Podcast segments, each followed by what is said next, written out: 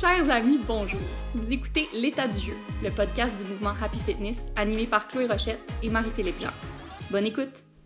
Bonjour, chers amis! On se retrouve! On est là! Les deux. On Hey! n'était pas là, mais là, on l'est. Là, on était pas. Ouais, ça fait longtemps qu'on est les deux là. C'est un excitant. Ouais, je suis, j'en suis très contente. Même si, ma foi, le sujet du jour est moins léger. Un peu moins léger, un sujet que le- on a nommé entre nous la roue infernale. ça part fort, ça part fort. Ça tourne, ça tourne, on est pogné dedans. Ouais. Euh, pourquoi on a appelé ça de même? Ben parce que quand on réfléchissait à ce sujet-là, on faisait toutes sortes de corrélations, on faisait toutes sortes de connexions, puis on était comme, écoute, c'est une roue qui tourne, puis on est pogné là-dedans, puis c'est une roue infernale, puis comment qu'on en sort, puis c'est ça. Fait que là, on s'est mis à faire un peu une joke sur la, la roue infernale. Fait qu'aujourd'hui, on va vous parler de cette constatation-là, puis essayer, ben, Oui. ben noblement de trouver des solutions pour Ben- peser sur stop, puis en sortir de Ben, cette roue c'est ça. On va vous pitcher des, on va pitcher des outils. euh, tu les prends si ça te parle. On n'est pas des expertes, encore une fois. On le dit, mais on, on le redit parce que c'est important. Là. On- ben humblement, on donne des, des outils, puis ça veut pas dire qu'ils vont fonctionner, puis c'est pas la solution à tout, mais euh, c'est ça. Fait que là, bref, quel était ce constat qui nous a mené à parler d'une roue infernale? Euh, on a constaté, on s'est dit, hey, les gens ne vont pas bien. Le monde va pas bien. C'est-tu moi ou le monde va pas bien? Non, mais c'est triste, on, on dit ça, on, on- on rit, mais c'est pas drôle pantoute, là. Mais euh, les gens sont fatigués. Oui. Les gens sont fatigués, les gens sont stressés, les gens nous annoncent des burn-out sur les réseaux sociaux, les gens s'écrient après sur les réseaux sociaux aussi. Il y a très peu de patience, très peu de tolérance. Puis ça, ben, c'est sous-jacent d'une cause plus profonde qui qu'on appelle le burn-out. Je veux pas diagnostiquer personne, mais c'est très, très, très répandu. On va vous donner quelques chiffres là-dessus. Mais oui, c'est ça, c'est rendu Ouais. compte, on était comme, moi, le monde est brûlé, puis on voit beaucoup de, de mimes un peu circuler sur les réseaux sociaux sur l'anxiété, sur le burn-out, sur à quel point on est fatigué, puis tout le monde les comprend. Tu sais, il y a personne qui est comme « Ah, ben moi, je suis plein d'énergie, je comprends pas ça, cette petite blague-là. » Tu sais, comme « Non, non, on est, on est tous là-dedans, on les comprend tous. » Fait que, tu sais, effectivement, on parle pas... C'est un langage très commun, un là. Oui, Ouais. c'est ça, c'est un langage commun. Fait qu'on on ne parle pas en tant qu'experte aujourd'hui, mais on ne parle pas non plus en tant que personne bien au-dessus de ça, qui vous explique comment ça marche puis comment en sortir. Je pense que les deux, on a expérimenté ces états-là. Euh, puis on... c'est ça. Fait que c'est cyclique des fois. Ouais. Exact. Ah, puis tu sais, c'est des affaires, là, tu parles de mimes sur les Instagram et tout, que c'est un langage commun. Puis nous-mêmes, euh, via le- les réseaux sociaux de Happy Fitness, on partage des affaires, là, tu sais, comme il y a eu un, un, post qu'on a fait il y a quelques semaines sur quelques phrases à normaliser. Puis là-dedans, il y avait euh, J'ai snoozé cinq fois ce matin »,« J'ai aucun plan ce week-end euh, J'ai changé d'idée euh, Tu sais, des affaires, là, ben... c'est ça, de, de base. Mais ça n'a pas de bon sens. C'est le post qui a le plus pogné, qui a été repartagé des milliers, des milliers de fois. Fait que là, on s'est dit, ben voyons donc, et le monde, ils ont donc bien besoin de se faire dire qu'ils ont le droit de snoozer. Mm. Qu'est-ce qui se passe, là? Tu sais, c'est le, monde ont besoin de se faire dire, hey, tu peux slacker, là, ça va être correct. C'est correct de relaxer. C'est ça, c'est que c'est rendu plus Exact. normalisé d'être épuisé puis d'être fatigué que d'être en forme et reposé. Mais tu sais, le constat aussi, c'est que rappelons-nous que ce n'est pas normal. Ce n'est pas supposé être l'état d'un être humain d'être stressé, épuisé, fatigué, plus capable. Tu sais, c'est- ça a été très Exact. normalisé, mais ce n'est pas normal que les gens soient anxieux, dépressifs, malades. Ce n'est pas l'état qu'on qu'on souhaite être ou qu'on est supposé d'être, tu sais. Euh, excuse, j'arrête pas de, de rire dans ma tête parce que depuis qu'on dit le mot fatigué, il faut que je parle de cette parenthèse. Mais parce qu'il y avait déjà une chronique de Like Moi que euh, c'est à propos d'un organisateur de mariage, puis qui était brûlé. Puis dans le fond, il disait genre, moi là, l'amour puis rassembler les gens, c'est ma passion. Mais là, je suis fatiguée. puis puis c'est ça, puis là, nous, on, on l'avait repris, puis on n'arrêtait pas, tu sais, à chaque fois qu'on on faisait quelque chose qu'on aimait, on était comme, hey, le sport, c'est ma passion, là, mais là, je suis fatiguée.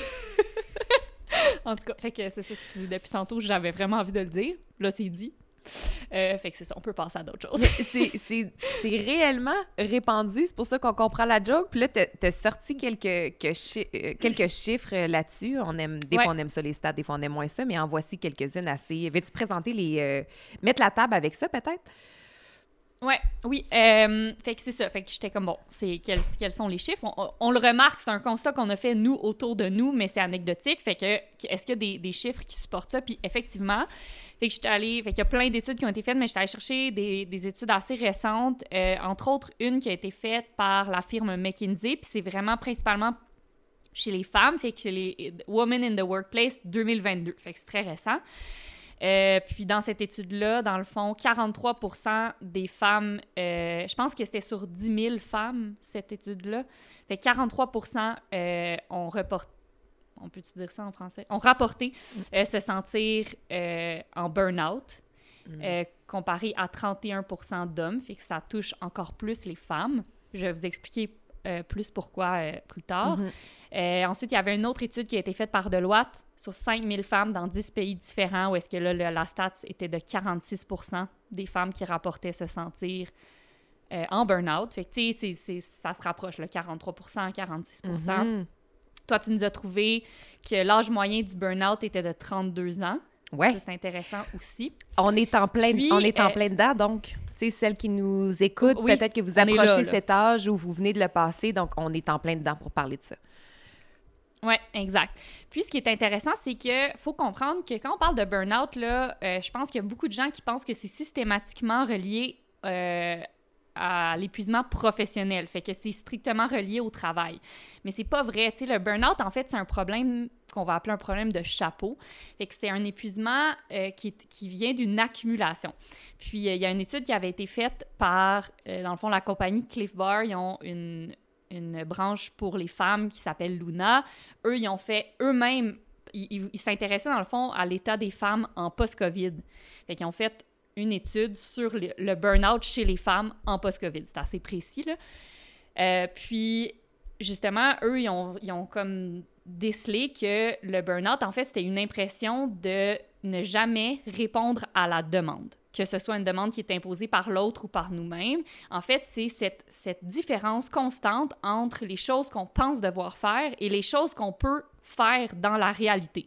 Fait que c'est d'avoir une to-do list qui est absolument impossible d'accomplir au jour le jour, puis que fait que c'est d'être dans un état que euh, la demande, dans le fond, dépasse toujours nos ressources puis notre capacité à, à y répondre. Fait que ça, ça, ça donne un sentiment de, de burn-out. Fait que c'est pas nécessairement relié au travail, là, ça va être relié à toutes les autres tâches qu'une femme peut avoir. Vas-y, qu'est-ce que Ben, t'allais en dire? fait, je me demande si est-ce que je, puis je sais pas s'il y avait cet, cet élément-là dans l'étude, mais elles viennent d'où ces demandes-là? Tu Est-ce que ça vient de la Oui. femme qui Bon, s'est elle-même créée une collection de beaux chapeaux ou c'est le- le- les demandes extérieures et une espèce de sentiment, on assume qu'elle va être capable de faire ça, ça, ça, ça, ça, ça, ça, ou ça vient de la femme qui est comme non, mais je dois faire ça ou je devrais être en train de faire Mhm. ça?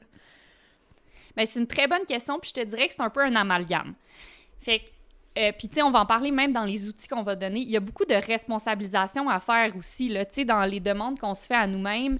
Euh, en fait, je vais le dire tout de suite parce que ça se prête bien, mais tu sais, Caroline Dooner, c'est la- l'au- l'autrice du livre de Fuck It Diet, Mhm. qui a été un succès, qui a ensuite écrit le livre euh, Tired as Fuck, justement sur le burn-out. Puis elle, dans le fond, elle a réalisé qu'elle était euh, en burn-out. Elle a, elle a fait un arrêt, elle a pris des vacances qu'elle a appelées de deux ans. Euh, puis, euh, ce qu'elle dit euh, dans, dans un de ses blogs où est-ce qu'elle elle parle de, de pourquoi elle a écrit ce livre-là, elle dit Or maybe, like me, you are burn- burnt out from 15 years of low-grade stress and the insensate feeling that you were never doing enough. Fait qu'elle a dit peut-être que dans le fond, il n'est rien arrivé de si gros dans votre vie, mais vous êtes peut-être juste en burn-out de petits stress des 15 dernières années, de sentir que vous en faites jamais assez. Mhm. Ça, c'est 100 euh, des demandes qui sont faites par soi-même, des demandes qu'on se met à nous. Euh, puis je pense que les femmes, on a cette tendance-là peut-être à vouloir en faire peut-être trop ou à se mettre, à s'en mettre beaucoup sur les épaules. Mais bon, après, c'est clair que euh, il y a aussi une partie qui vient de l'extérieur. Euh, fait que si on regarde les, les- les données, justement, euh, il y a une femme sur trois. Fait que ça, c'était dans l'étude de, de McKinsey. Une femme sur trois et 60% des mères de jeunes enfants passaient plus de 5 heures fait que 5 heures ou plus par jour à faire des tâches ménagères ou à prendre soin des enfants. Mais en plus d'avoir un job à temps plein, là. Ouais. Mais là, 5 heures par jour, puis ça, c'était le minimum. C'était 5 heures ou plus. 5 heures par jour, euh, c'est 35 heures semaine là, si on le fait sur une semaine de 7 jours. Fait que c'est une autre, c'est une job à temps partiel carrément. Tout là. à fait. Puis quand c'est Euh, pas la maternité, ben, ça peut être d'autres tâches, tu sais, avec des, des parents vieillissants ou, tu sais, dans le cas de mon chum qui est devenu Ben proche oui. aidant. Fait qu'il y a- il y a, d'autres tâches aussi de, dans la nature féminine, peut-être, de prendre soin qui s'ajoutent, qui s'ajoutent, qui s'ajoutent, qu'on compte pas comme du travail, mais Mhm. qui peuvent contribuer à cette trame de fond d'épuisement constant, là, tu sais. Oui, ben vraiment. Puis il y avait même des données là-dessus, justement, qui démontraient que les femmes en poste euh, de cadre, fait que les femmes leaders dans les entreprises, supportent leurs collègues 26% plus que les hommes à naviguer les, les challenges de la vie euh, de façon émotionnelle. Puis euh, qu'elles sont responsables de façon disproportionnée de la diversité, de l'équité, de l'inclusion dans leur milieu de travail. Mm. Puis c'est malheureux, mais il y a seulement 25 euh, des compagnies qui récompensent ces rôles-là que les femmes prennent sans se le faire demander. C'est comme naturellement, elles vont venir s'occuper de ça, soit mettre des initiatives en place, soit des fois, ça va être juste d'offrir de, l'écoute, d'offrir une épaule, de, de répondre à un courriel plus personnel d'un collègue, peu importe. Euh, puis c'est même pas reconnu dans leur, euh, dans leur performance review à la fin de l'année. Fait que, tu sais, c'est toutes des petites affaires de même que tu te dis, ah, ben, tu sais, elle a juste supporté son collègue qui, dont la femme avait le cancer, par exemple, mais tu sais, ça, ça vient qu'à un moment donné, ça s'accumule, puis ça, ça, ça fait un chapeau de plus. Ouais. Mais à un moment donné, t'es rendu à 50 chapeaux, mais t'as pourtant qu'une tête. C'est ça l'affaire, c'est que euh, la- l'humain ne s'est pas adapté au nombre de chapeaux. On a encore juste une tête. Tu sais, des fois, avec l'évolution, on change physiquement, mais là, non. On sait pas, on n'a pas multiplié nos têtes. C'est ça l'affaire dont il faut se rappeler. Ouais, ben c'est ça. Fait que bref, fait que c'est vraiment un problème de chapeau. Puis tu sais, j'ai- mis un exemple niaiseux, mais tu sais, OK, s'occuper des autres, s'occuper de ses enfants, les tâches ménagères, le sport, être en forme. euh, là, puis là, c'est comme, faut être plus en santé que n'importe qui, là. Fait qu'il faut Mm. comme mieux manger que n'importe qui. Il faut... Puis, tu sais, on... Il y avait un cartoon de- du New York Times, ils font des fois des petits Oui. doodles avec des jokes. Puis il y en avait un qui m'avait fait vraiment fait rire, mais c'était comme une, une dame, l'automne arrivait, puis c'est une dame qui dit à son ami Bon, ben maintenant que j'ai pas besoin de faire the most of my summer, je peux enfin relaxer, tu sais. Fait que là, les vacances sont finies. Now that I don't have to make the most of my vacation. Fait que, tu sais, même les Il y a une vacances pression. deviennent Ouais. un chapeau de plus. Oui, exactement. Puis souvent, les femmes que- sont les organisatrices là, de ces belles activités-là. Là. Tu sais, Fait que ça, c'est comme un- tout le monde en profite autour parce que tout a été mis en place pour que les autres se reposent. Moi, je l'observe beaucoup avec, avec, euh, avec mes amis aussi. c'est tellement, tellement vrai. Puis je trouve ça important de, de tout de suite déculpabiliser parce que peut-être que là, on dit, peut-être que vous êtes en train d'écouter Oui, ça, puis là, vous, dis- vous dites Ouais. comme, ben là, euh, je m'en mets sur ses épaules, ben là, ça vient de moi, puis là, je m'impose ça, puis là, on culpabilise, Mm. on culpabilise, on culpabilise, mais il faut vraiment remettre notre état dans un contexte social, puis on oublie parfois... euh, que nos faiblesses personnelles s'inscrivent dans un contexte d'un enjeu social beaucoup plus grand que nous. Oui, on s'impose ça, Mhm. mais c'est parce que sous-jacent ou de manière subconsciente, on tente de répondre aux demandes d'une société capitaliste qui nous en demande beaucoup. Fait qu'il faut cesser de sous-estimer l'interconnectivité de tous ces éléments-là. Tu sais, C'est pas pour rien que c'est répandu, c'est pas un problème personnel, c'est un problème social, puis le changer va demander du temps. C'est quasiment, là, une... On souhaite amorcer une révolution, ça va prendre du temps. Tu sais, fait qu'il faut pas non plus se Une mettre révolution tranquille. une petite révolution tranquille vers le repos. Alors, euh, Ouais. alors faut pas se mettre la pression de tout changer en- après l'écoute de cet épisode-là ou d'avoir de se dire ou de se taper sa tête parce qu'on a de la misère à, à amorcer des changements. Fait que vraiment, ça se veut Mhm. juste peut-être un petit réveil aujourd'hui, puis après ça, savoir que ça s'inscrit dans un mouvement social qui est beaucoup plus grand que nous, auquel on peut participer euh, personnellement, mais tranquillement. Exact. 100% c'est un très bon point que tu apportes. Puis, tu sais, on va en parler plus, tôt- plus tard dans les, quand on va parler des outils, mais c'est aussi des changements qui vont se faire euh, une petite action à la fois. Tu sais, c'est- pas des changements euh, drastiques. Tu sais, c'est quand tu décides de. Ben, c'est ça, de t'en mettre moins sur les épaules, ben, à chaque fois que tu vas essayer de t'en mettre moins sur les épaules, ça va être difficile, puis ça va être très inconfortable. Ouais. Ça va être de de faire une petite action inconfortable, puis après ça, d'être capable d'en faire une encore un peu plus grosse. C'est pas quelque chose que tu changes en trois jours. Là, Tout à fait. Puis des fois, c'est ancré tellement profondément, cette envie de plaire. c'est euh, des réflexes. le perfectionnisme. Tu sais, quand c'est ancré depuis Mhm. 30 ans, là, c'est dur à défaire parce qu'on on, on installe au- beaucoup de notre valeur personnelle là-dedans aussi, puis de notre estime personnelle là-dedans aussi. Donc, si on en fait moins, des fois, ça peut toucher notre, euh, notre propre sense of self, de comme on vaut moins parce qu'on en fait moins. Fait que, tu sais, c'est beaucoup de déconditionnements qui prennent énormément de temps. Fait que c'est ça, tout ça pour dire d'être... Et de reconditionnement. Et de reconditionnement pour faire les choses autrement. Tu sais, ça, va, ça va impliquer apprendre à dire non, apprendre à mettre ses limites, apprendre à être patient. Tu sais, Il y a plein, plein, plein, plein, plein d'affaires là-dedans. Fait que c'est ça. On amorce quelque chose qui va prendre du temps. Puis on n'est pas habitué de faire de, de- d'amorcer de, longs processus qui prennent du temps sans Du tout de suite voir des résultats bénéfiques. Fait un autre déprogrammation à faire. Une autre affaire. Oui, exact. Donc, indu- indulgence et patience, chers amis. Mm-hmm. Euh, mais là, je trouve ça intéressant. Tu nous as comme euh, sorti les, les phases un peu pour être au fait de ben, est-ce qu'on s'en va vers le burn-out ou est-ce qu'on en vit un? Fait que, tu sais, de savoir c'est quoi les phases qui mènent à cet état-là. À cet état de burn-out. Oui, c'est une, c'est euh, Mm-hmm. des recherches qui ont été faites à la Winona State University qui servent à identifier, à outiller les gens à identifier les premiers signes de burn-out. Il y aurait cinq étapes selon leurs recherches. Fait que ça peut être peut-être intéressant de faire l'exercice de, de, se demander je suis à quelle étape en ce moment? Parce que c'est plus facile d'amorcer des changements à l'étape 1, 2 qu'à l'étape 5. L'étape 1 du burn-out, elle peut être un peu contre-intuitive. Ils l'ont appelée la honeymoon phase. Et ça, on le voit beaucoup, je trouve, sur les réseaux sociaux. C'est le début d'une nouvelle patente. Nouveau projet, nouvelle business. Euh, se lancer dans quelque chose, un nouveau travail, quelque chose qui est très, très, très euh, digne de célébration. Nouvelle maison. Nouvelle maison, nouvelle, nouvelle affaire. Et là, c'est ça, digne de célébration, très positif. Donc, c'est une période dans laquelle on vit un peu sur l'adrénaline. Et c'est une période qui est remplie d'une nouvelle énergie. C'est excitant, on est très optimiste, on dit oui à tout, on est capable d'en prendre. On veut en faire beaucoup dans cette étape-là parce que c'est très excitant et très positif et très passionnant. Fait qu'il y a beaucoup de positifs dans cette, dans cette période-là. Et c'est déjà cette étape-là qu'on va venir développer des stratégies qu'on appelle d'adaptation pour répondre à la demande, mais encore là, tout le temps dans un, un- une optique très, très, très optimiste. Fait qu'on veut en faire plus, on va être capable, nanana. Fait que là, déjà, notre corps est comme, OK, il faut que je m'adapte à ce nouveau rythme. Je vais développer telle, telle, telle, telle, telle stratégie pour m'adapter parce que notre cerveau, ce qu'il enregistre comme information, c'est que ce sera notre nouveau rythme pour obtenir des résultats toujours positifs, comme le buzz du début d'une nouvelle affaire. Mais la réalité, c'est que ce n'est pas un rythme durable. It's not sustainable. Alors, ce It's not. It's not, mais Ouais. c'est dur à observer parce que c'est le fun, Ouais. ce bout-là. Ouais.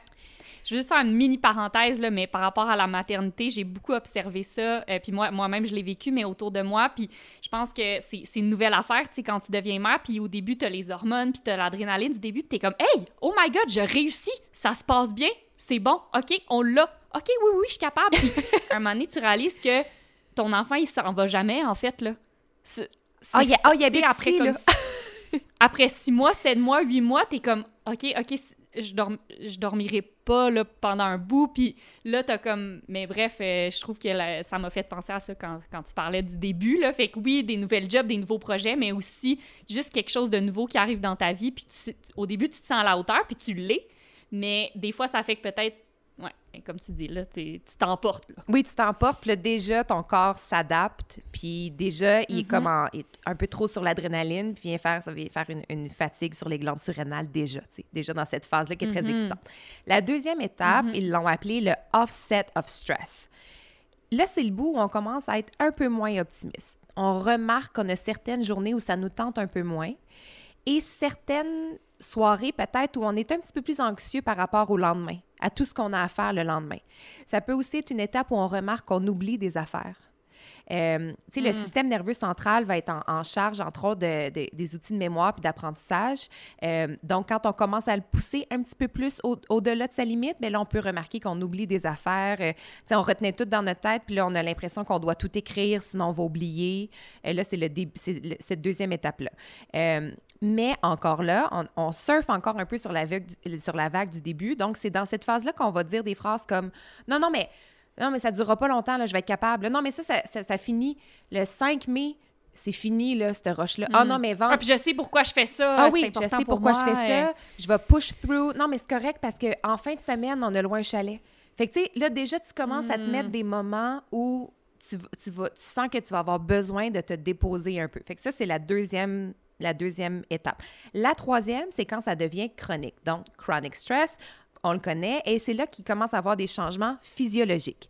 Donc, nos niveaux de stress changent, ça mène à un état de fatigue puis d'anxiété qui est plus constant. Fait que c'est moins, mettons, une journée de temps en temps de comme, ah, je suis vraiment plus fatiguée aujourd'hui, mais tu sais, le reste de la semaine, ça allait. Là, ça commence à être tous les matins un peu brûlé. Fait que ça commence à être plus, euh, c'est ça, plus constant, plus stable comme état et régulier. plus Mhm. régulier. Puis c'est comme si on se sentait un peu menacé de quelque chose, mais tu sais pas quoi. Tu sais, voyons, il me semble que je me sens un peu triggered puis sous pression, mais je- pourtant, il n'y a pas tant de raisons. Ouais. Puis il peut avoir plein de raisons, mais il peut ne pas en avoir aussi. Mais on est dans cet état-là de un peu sur le qui-vive. Mais je trouve que c'est- une sensation d'avoir oublié quelque chose. Oui, Voyons, oui, voyons. Y a quelque chose qui. a- me semble, j'ai-tu un deadline que j'oublie? C'est ça. C'est comme. Ça, ça veut Je dire me, sens, je me sens anxieuse. dans ouais. un état de stress là, qui est devenu chronique. Et on peut remarquer aussi Mm. le, le- le- le stress euh, chronique va causer de l'inflammation. Dans un état d'inflammation, c'est là qu'on peut développer plus de petits troubles de santé. Fait que si on remarque qu'on euh, on a des rhumes, on attrape la grippe, on a ra- encore attrapé la COVID, et ci et ça, on est comme, voyons. Bien, c'est ça. Là, on est peut-être dans cette, euh, dans cette troisième étape-là. Vient ensuite... Ouais, puis Ah, vas-y. Non, mais j'allais juste dire, tu sais, c'est- démontré, là, le stress a, a des effets négatifs réels sur l'immunité. Sur Tout la à santé fait. en général, Oui. mais sur l'immunité, c'est c'est direct, là, le- l'effet du stress, puis c'est prouvé, là. Oui, oui, c'est prouvé que ça a des effets sur notre euh, Mhm. santé puis sur notre euh, bien-être. Fait que le stress chronique, c'est la phase qui précède la quatrième étape, qui est le burn-out. Puis dans le burn-out, on peut sentir euh, des problèmes au niveau de notre santé digestive, mais aussi d'un point de vue plus psychologique, peut-être commencer à avoir des problèmes d'estime de soi de dire comme mais je sers à rien, mais ça marchera pas mes affaires, mais ça marche jamais mes projets, puis aussi une espèce de sentiment de vide. Même si notre vie est remplie, remplie, remplie, remplie, on a l'impression que notre Mm. cœur n'est pas rempli. Il y a un sentiment de il manque quelque chose pour que je me sente bien. Fait que ça, c'est l'état de burn-out qui vient avec d'autres. euh, euh, d'autres choses comme le cynisme, de se sentir vraiment inefficace, même si on en fait beaucoup. Et la cinquième étape, parce qu'il y en a une après ça qui est, qui est terrible, c'est des habitual burn-out. On n'en sort plus. C'est devenu. Ça devient notre ton état euh, normal. C'est ton état normal. Tu es tellement habitué d'être en burn-out que c'est de- c'est c'est ton point de base. Euh, et là, ben, ça peut mener à la dépression, puis à des troubles pathologiques plus graves. Puis ça peut mener à des arrêts prolongés, à, à devoir se retirer de sa vie puis de ses activités plus longtemps. Fait que ce serait ça les cinq, euh, les cinq étapes, les cinq Mm. signes. Intéressant, très intéressant. Euh, Puis, tu sais, je pense que. Je, je- je- je- je dis ça juste pour pas non plus que les gens paniquent. Ça se peut que vous êtes reconnu dans plusieurs des étapes. Ouais. Euh, ça veut pas dire que c'est euh, fatal ou ça veut pas dire que c'est un. on- comme, comme on dit, on pose pas de. Il y a pas de diagnostic qui se pose et tout, mais c'est peut-être juste des. Ah, c'est vrai, je me sens souvent comme ça, tu sais, puis. Fait que justement, puis pourquoi je me sens comme ça, tu sais, est-ce que est-ce qu'il y a des changements déjà que je peux faire, est-ce que puis juste de, de se dire ah ben dans le fond, tiens, c'est peut-être pas normal que je me sente tout le temps comme ça. Exact, c'est surtout ça. C'est ah, j'ai normalisé plus cet état-là, puis finalement, c'est pas normal que je me sente comme ça. Fait que c'est une première lumière euh, à allumer, je pense. Tu sais, Mhm. ça, c'est le début. Là, on va expliquer c'est quoi la roue infernale. On est Oui, rendu- exact. Parce que ça Ouais. se peut que tu te rendes, tu te souviennes pas. Comment ça, tu t'es rendu là, dans cet état-là? C'est pour ça que je dis des fois, nos, faiblesses, nos problèmes personnels sont beaucoup plus grands que nous parce que la roue infernale, c'est une grande roue, là. Ça englobe toute notre société. Euh, j'ai essayé, ben, on a essayé un peu de la, de la diviser en étapes. Là, Break- de, la- ouais, de la, de la breakdown, c'est ça que je voulais dire aussi. mais Je suis comme, comment on dirait bien ça? je t'ai vu. Euh, tu m'as vu, tu m'as vu penser à ça. Euh, fait que, mettons qu'on on se part une roue, OK? Fait que là, tout le monde, on va dessiner un grand cercle. Là, ça part. Alors, on est dans une... Ça part. Ça part, ça part, ça part. OK? Fait que pars avec ton petit index, là, puis on va dessiner un grand cercle. Bon. Alors, la société valorise quoi? Les gains matériels puis les gains financiers. les nouvelles maisons, les nouvelles affaires, avoir des nouveaux vêtements, si, ça, ça, ça, on trouve ça bien beau, on applaudit ça, on like, like, like, like, like. Fait que là, la, société Wow, valorise wow, ça. ouais. Mais là, nous, on veut se sentir accepté et acceptable dans notre société. Donc, on veut accumuler ces gains. Là, on commence à tourner dans la roue. On embarque dedans. On veut accumuler ces gains-là. Donc, pour accumuler des gains financiers matériels, qu'est-ce qu'on doit faire? On doit travailler. Plus on travaille, plus on consomme parce qu'on est capable d'acheter. Mhm. Donc, on consomme, on consomme, on consomme. Plus on consomme, plus on a des biens pour lesquels on doit payer. Donc, plus on travaille. On est Pour- obligé de travailler. On est obligé de travailler parce que maintenant, on a accumulé ça. On a fait ces choix-là. Donc, on travaille, on travaille, on travaille. Plus on travaille, plus on est fatigué. Plus on est fatigué, plus on est à la recherche de moments réconfortants, des petits moments de joie, des petites doses de cytocine puis de dopamine. Donc, plus on consomme, parce que des fois, se retrouve dans ces... On, on a ces petits moments-là viennent de la consommation, que ce soit d'acheter un nouveau vêtement, puis ça nous donne un petit boost de dopamine, ou de devoir aller au spa parce qu'on est très fatigué, pour des très stressé, donc on, on consomme aussi, mais là, plus on est fatigué, plus on est stressé face à ce qu'on a à accomplir, plus on a de risques de tomber malade. Puis des fois, la, consommation rapide qu'on cherche euh, pour aller chercher un sentiment de réconfort, qu'on appelait le self-soothing, ou d'aller chercher de la, de la joie, bien, ça peut être dans la consommation d'alcool, par exemple, qui va contribuer à euh, créer de l'inflammation et donc du stress dans le corps. Et là, c'est ça qu'on veut dire par cette espèce de roue qui tourne dans laquelle on est pogné. Mhm. Il On manque, poigné il manque-tu des éléments dans notre roue? Ben non, c'était assez complet. Puis tu sais, je pense qu'on on a, on a commencé la roue en parlant de gains matériels et financiers. Mais j'irais même jusqu'à dire que euh, les accomplissements qui se partagent bien, on va dire, sur les réseaux sociaux, entrent là-dedans aussi. Fait qu'on Ouais. on accumule les succès. C'est comme si on veut accumuler les réussites. Mais pas des réussites nécessairement profondes ou qui remplissent, mais vraiment des réussites qui flashent.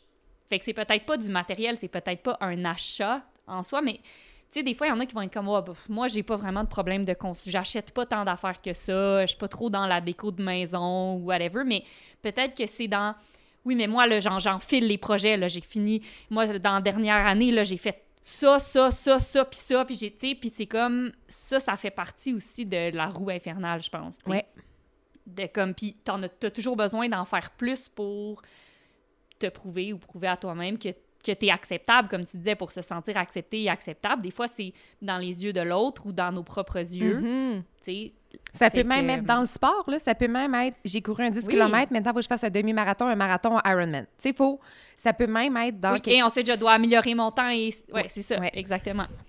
Puis, tu sais, ça peut être ça, t'accumules les promotions. Puis, tu sais, c'est bien, mais est-ce que, juste, jusqu'à quel point? Puis, est-ce que, c'est, est-ce que ça devient négatif dans ta vie? Tu sais, puis, on, on a appelé quelque chose, on a, on a écrit la tyr- tyrannie de la performance, mais est-ce que c'est normal en tant que société que euh, la drogue soit un fléau, autant dans le sport qu'au travail pour rehausser la, drogue pour rehausser la performance, tu sais, je veux dire, ça soit aussi commun. Mhm. Est-ce que c'est normal qu'on demande aux gens de mettre leur santé en péril pour augmenter leur performance, que ce soit, puis tu sais, c'est autant dans les sports qu'au travail, tu sais, je veux dire, des gens euh, qui travaillent dans des grosses entreprises puis qui vont prendre la drogue pour euh, pouvoir travailler la nuit puis ne pas être fatigué puis rester au bureau puis en faire plus que les autres parce que si t'en fais pas plus que les autres, ben tu vas pas réussir, tu sais, on, on pense.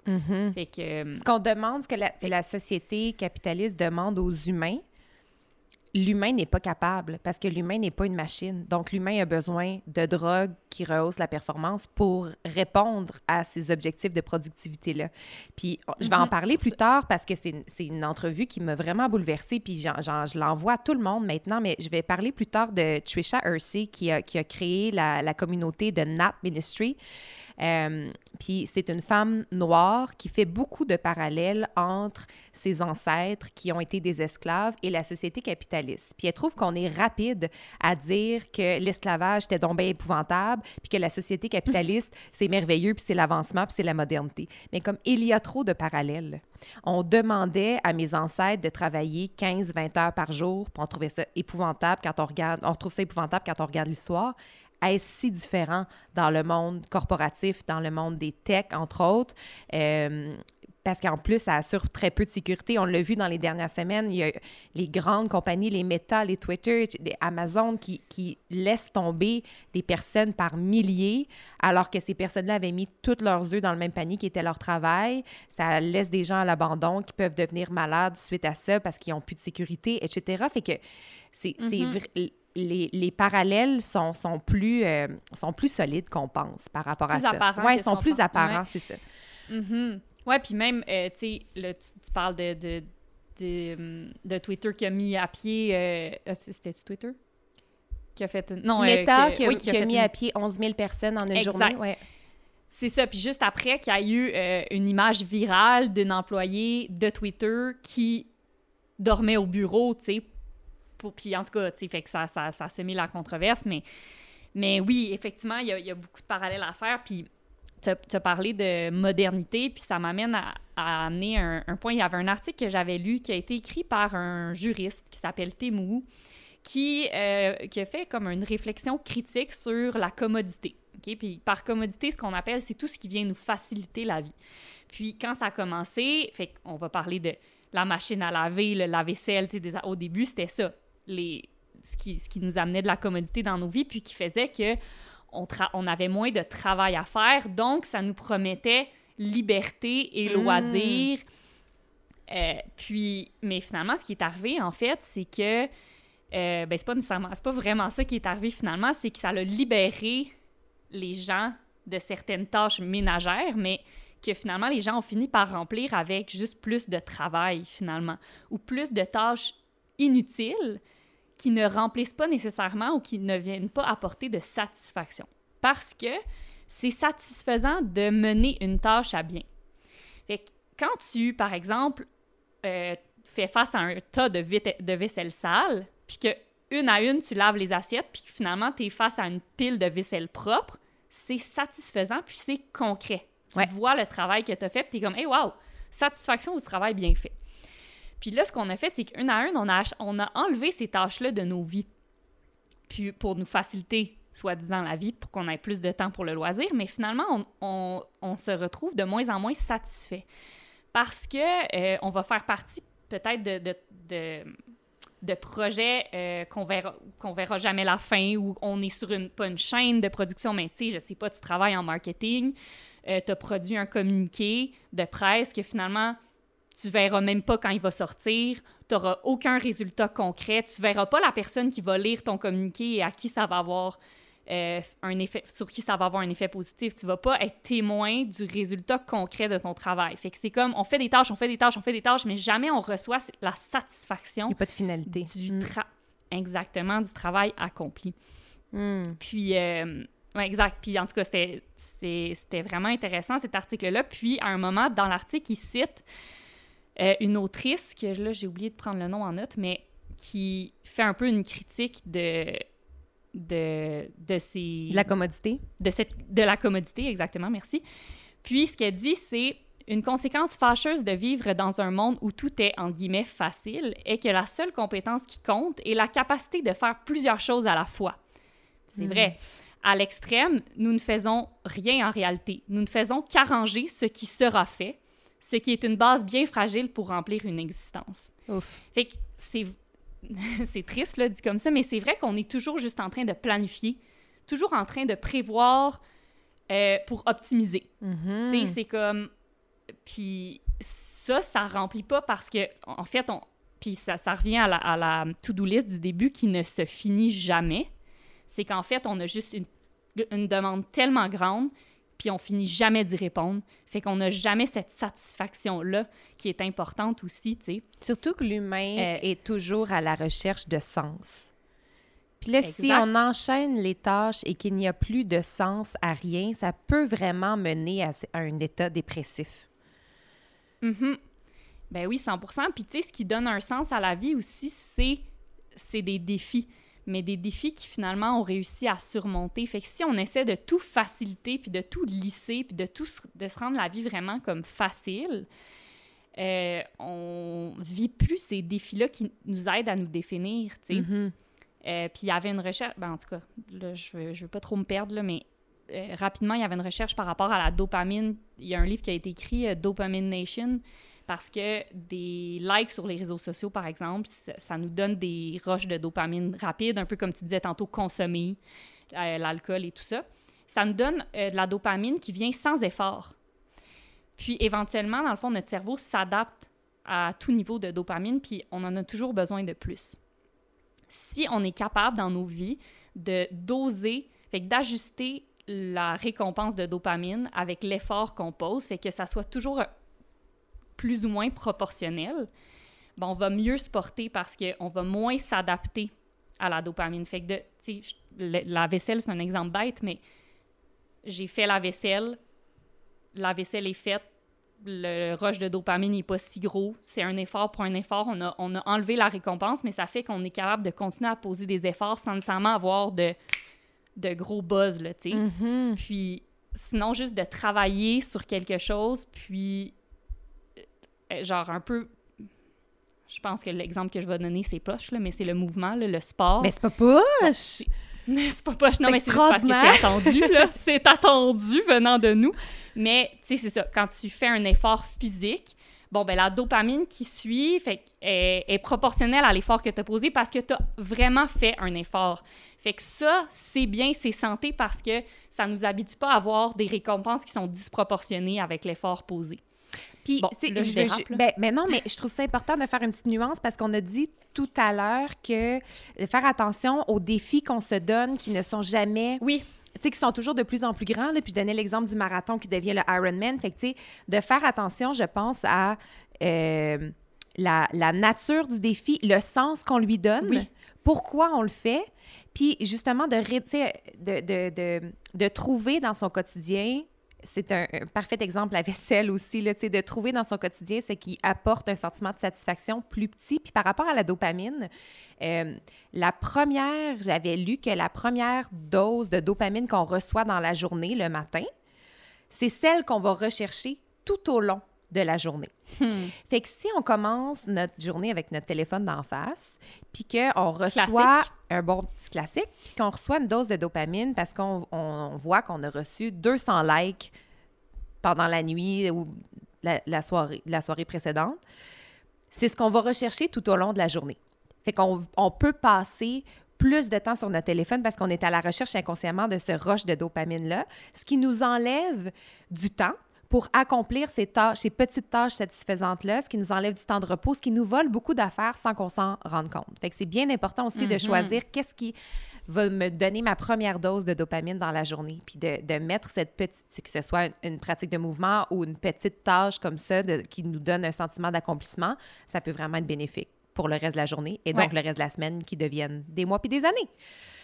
Exact. C'est vraiment de changer le focus entre le résultat, donc se sentir d'une façon X ou obtenir quelque chose, puis le processus, donc comment on s'est rendu là? Fait que c'est de se pencher sur ah comment je là je me sens bien, pourquoi je me sens bien, comment je me suis rendu à cette étape-là, puis c'est de- d'essayer de- d'accorder ou de, de, mettre plus d'éléments dans notre journée qui euh, qui ont un processus qui nous remplit finalement avec peut-être le même résultat à la fin. C'est un exemple que Timou donne dans son article, c'est monter une montagne, c'est vraiment différent que de monter en télécabine. Pourtant, le résultat à la fin est le même, tu te retrouves à la même place. Mais est-ce que tu as pris la télécabine ou tu as, pris le est-ce que tu as pris la montagne? Fait que est-ce que ouvrir ton Instagram, ça te fait sentir joyeux? Mais est-ce qu'il y a d'autres choses que tu peux prendre un chemin un peu plus long, un peu plus d'effort, mais qui va t'amener la même joie à la fin? Euh, fait que c'est de se pencher un peu plus sur les processus qui composent notre journée. Bref, c'est ce que je voulais dire. Mm. Ouais, je trouve ça. Tu sais, versus juste faire de l'argent, mettre un, tu sais, se sentir de, se sentir énergisé. Tu sais, on, on cherche, ah, je vais me prendre un café, tout de suite, je vais me sentir énergisé. Ah, je tu sais, on cherche qu'est-ce qui va nous amener rapidement à des résultats versus plutôt se pencher sur le processus qui va nous amener là, tu sais, valoriser l'effort finalement. Ouais. Puis ça montre à quel point l'humain a vraiment besoin de s'accomplir, a besoin de se sentir motivé. Ça vient vraiment, ça, tu sais, c'est dans la pyramide de Maslow, ça fait vraiment partie de nos besoins. Puis il y a notre amie Sophie qui nous a ouvert les yeux sur une autre réalité qui s'approche du burn-out. Là, on a parlé beaucoup d'en faire trop, d'en faire beaucoup, de porter plein de chapeaux, de s'en mettre beaucoup sur les épaules. Mais euh, tu nous parlais aussi de, de ça s'approche beaucoup du burn-out, mais de ce qu'on appelle le bore-out ou le brown-out. Mhm. Oui, puis c'est intéressant parce que euh, justement, avant le podcast, j'en parlais avec mon chum, puis tu sais, la conclusion à laquelle on en est venu, c'est que la solution au burn-out, c'est pas non plus de ne rien faire. Puis, on va en parler tantôt, ton amie Vanessa a amené un, Mhm. un, voyons, Une bonne solution à ça. quelque chose de, oui, une solution euh, intéressante qui s'appelle le juste effort, mais c'est ça. Euh, de, tomber complètement de l'autre côté, c'est pas mieux non plus. Fait que le bore out ou le brown out, c'est un phénomène assez répandu, surtout depuis la pandémie. Euh, tu sais, The Great Resignation, ça vient, ça vient du burn-out, mais aussi du bore-out, où est-ce que les gens euh, s'ennuient au travail, qui cause un sentiment de fatigue chronique. Euh, donc, ça va être des personnes qui ont une sous-charge de travail, fait qu'ils n'ont pas assez de travail, les journées sont longues, ils s'ennuient, ils sont pas mobilisés euh, et ne se sentent pas épanouis au travail. Ce qui est important aussi, ben, on parle de travail, mais en fait, non. Euh, ce qui occupe vos journées doit vous remplir et vous euh, mo- motiver ou vous mobiliser d'une façon ou d'une autre. Donc, on n'est pas mieux quand on fait face à du vide. Fait que, la solution, c'est pas nécessairement de tout lâcher puis regarder Netflix toute la journée. On s'en sentira pas mieux. Euh, fait que c'est ça. Fait qu'en en fait, c'est ça le phénomène du bore-out. C'est euh, c'est ça. C'est de... de tu sais, tu parlais de vide tantôt, mais là, c'est de faire face aussi à un vide, mais pour d'autres raisons. Mhm. Euh, puis c'est ça, tu sais, on, on parle de la, de la pyramide de Maslow. À un moment donné, quand tous tes besoins sont comblés, l'accomplissement personnel, c'est ce qui est au top. Ouais. Fait comment aller chercher ça? Mais ça s'appelle l'accomplissement personnel. Donc, justement, est-ce que euh, euh, on peut aller l'atteindre en se concentrant plutôt sur l'effort, les efforts qu'on pose versus les résultats qu'on atteint, Mhm. tu sais? Fait que, La valeur du euh, processus tout le temps.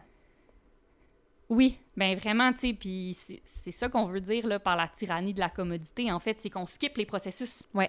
Regardez, on va vous aider, on va vous rendre la vie facile, vous n'aurez plus à faire l'effort, vous n'aurez plus à, à traverser le processus, vous, vous pourrez vous rendre directement au résultat. Mhm. Puis c'est ça qui fait que finalement, on se sent vide, on est comme « Ah, Ouais. ouais, ben finalement, c'est pas si le fun obtenir ça, tu sais, ou j'ai plein d'argent, mais dans le fond, tu sais, on peut me sens pas nécessairement plus rempli. Ouais. Oui, puis tu sais, il y a- il y, a de quoi à se questionner sur comment ça que notre vie, elle est si confortable, elle est si commode, puis on est autant stressé. Là, on, on a, on a donné plein de, de pistes. Oui. On a donné plein de pistes sur comme, tu sais, on en fait trop, on en fait pas assez. De- Comment, mais comment ça que notre génération, ou où on en est dans l'évolution humaine, on se sent autant stressé alors que la réalité, c'est qu'on n'est pas en danger de mort. Il n'y en a pas de menace réelle.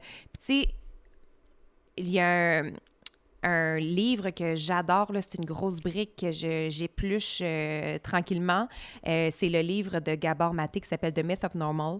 Puis là-dedans, il, il a interviewé le docteur Stephen Cole. Puis il dit que, je vous donne une petite quote, mais il dit « As far down as in fish ». Quand- Ça fait longtemps, comme depuis le début de l'évolution. As far down as in fish, you can see the more stress or threat or uncertainty you're exposed to, the more the body turns on this defensive program that, invol- that involves more inflammation. Plus on est stressé, plus il y a des menaces, plus il y a de l'incertitude, plus il y a de l'inflammation qui, s'allume dans le corps. L'affaire, c'est que l'humain d'aujourd'hui a des menaces différentes. Avant, pour nos ancêtres, c'était le manque de nourriture, euh, l'incertitude alimentaire, c'était comme le grand, grand, grand, grand stress, euh, le froid. Tu sais, c'était vraiment des choses qu'on ne fait plus face à ça aujourd'hui. Mais dans le cerveau de l'humain d'aujourd'hui, la menace du, euh, de l'insécurité financière, l'absence d'amour dans notre vie, la perte d'un travail, la perte d'un job, le manque de confiance en soi, euh, puis le manque de meaning, le manque de sens dont on parlait plus tôt, c'est les menaces d'aujourd'hui. Et notre cerveau y accorde autant d'importance que si on manquait de nourriture.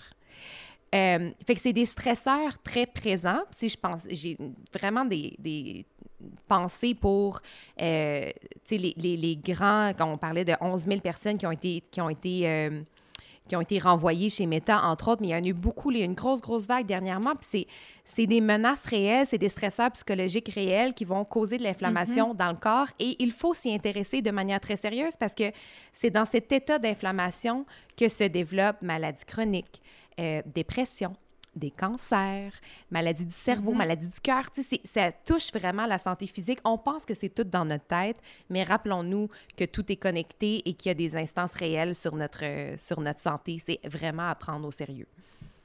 Oui. Puis ça me fait penser quand tu parles de, tu sais, une des menaces, c'est le manque de meaning.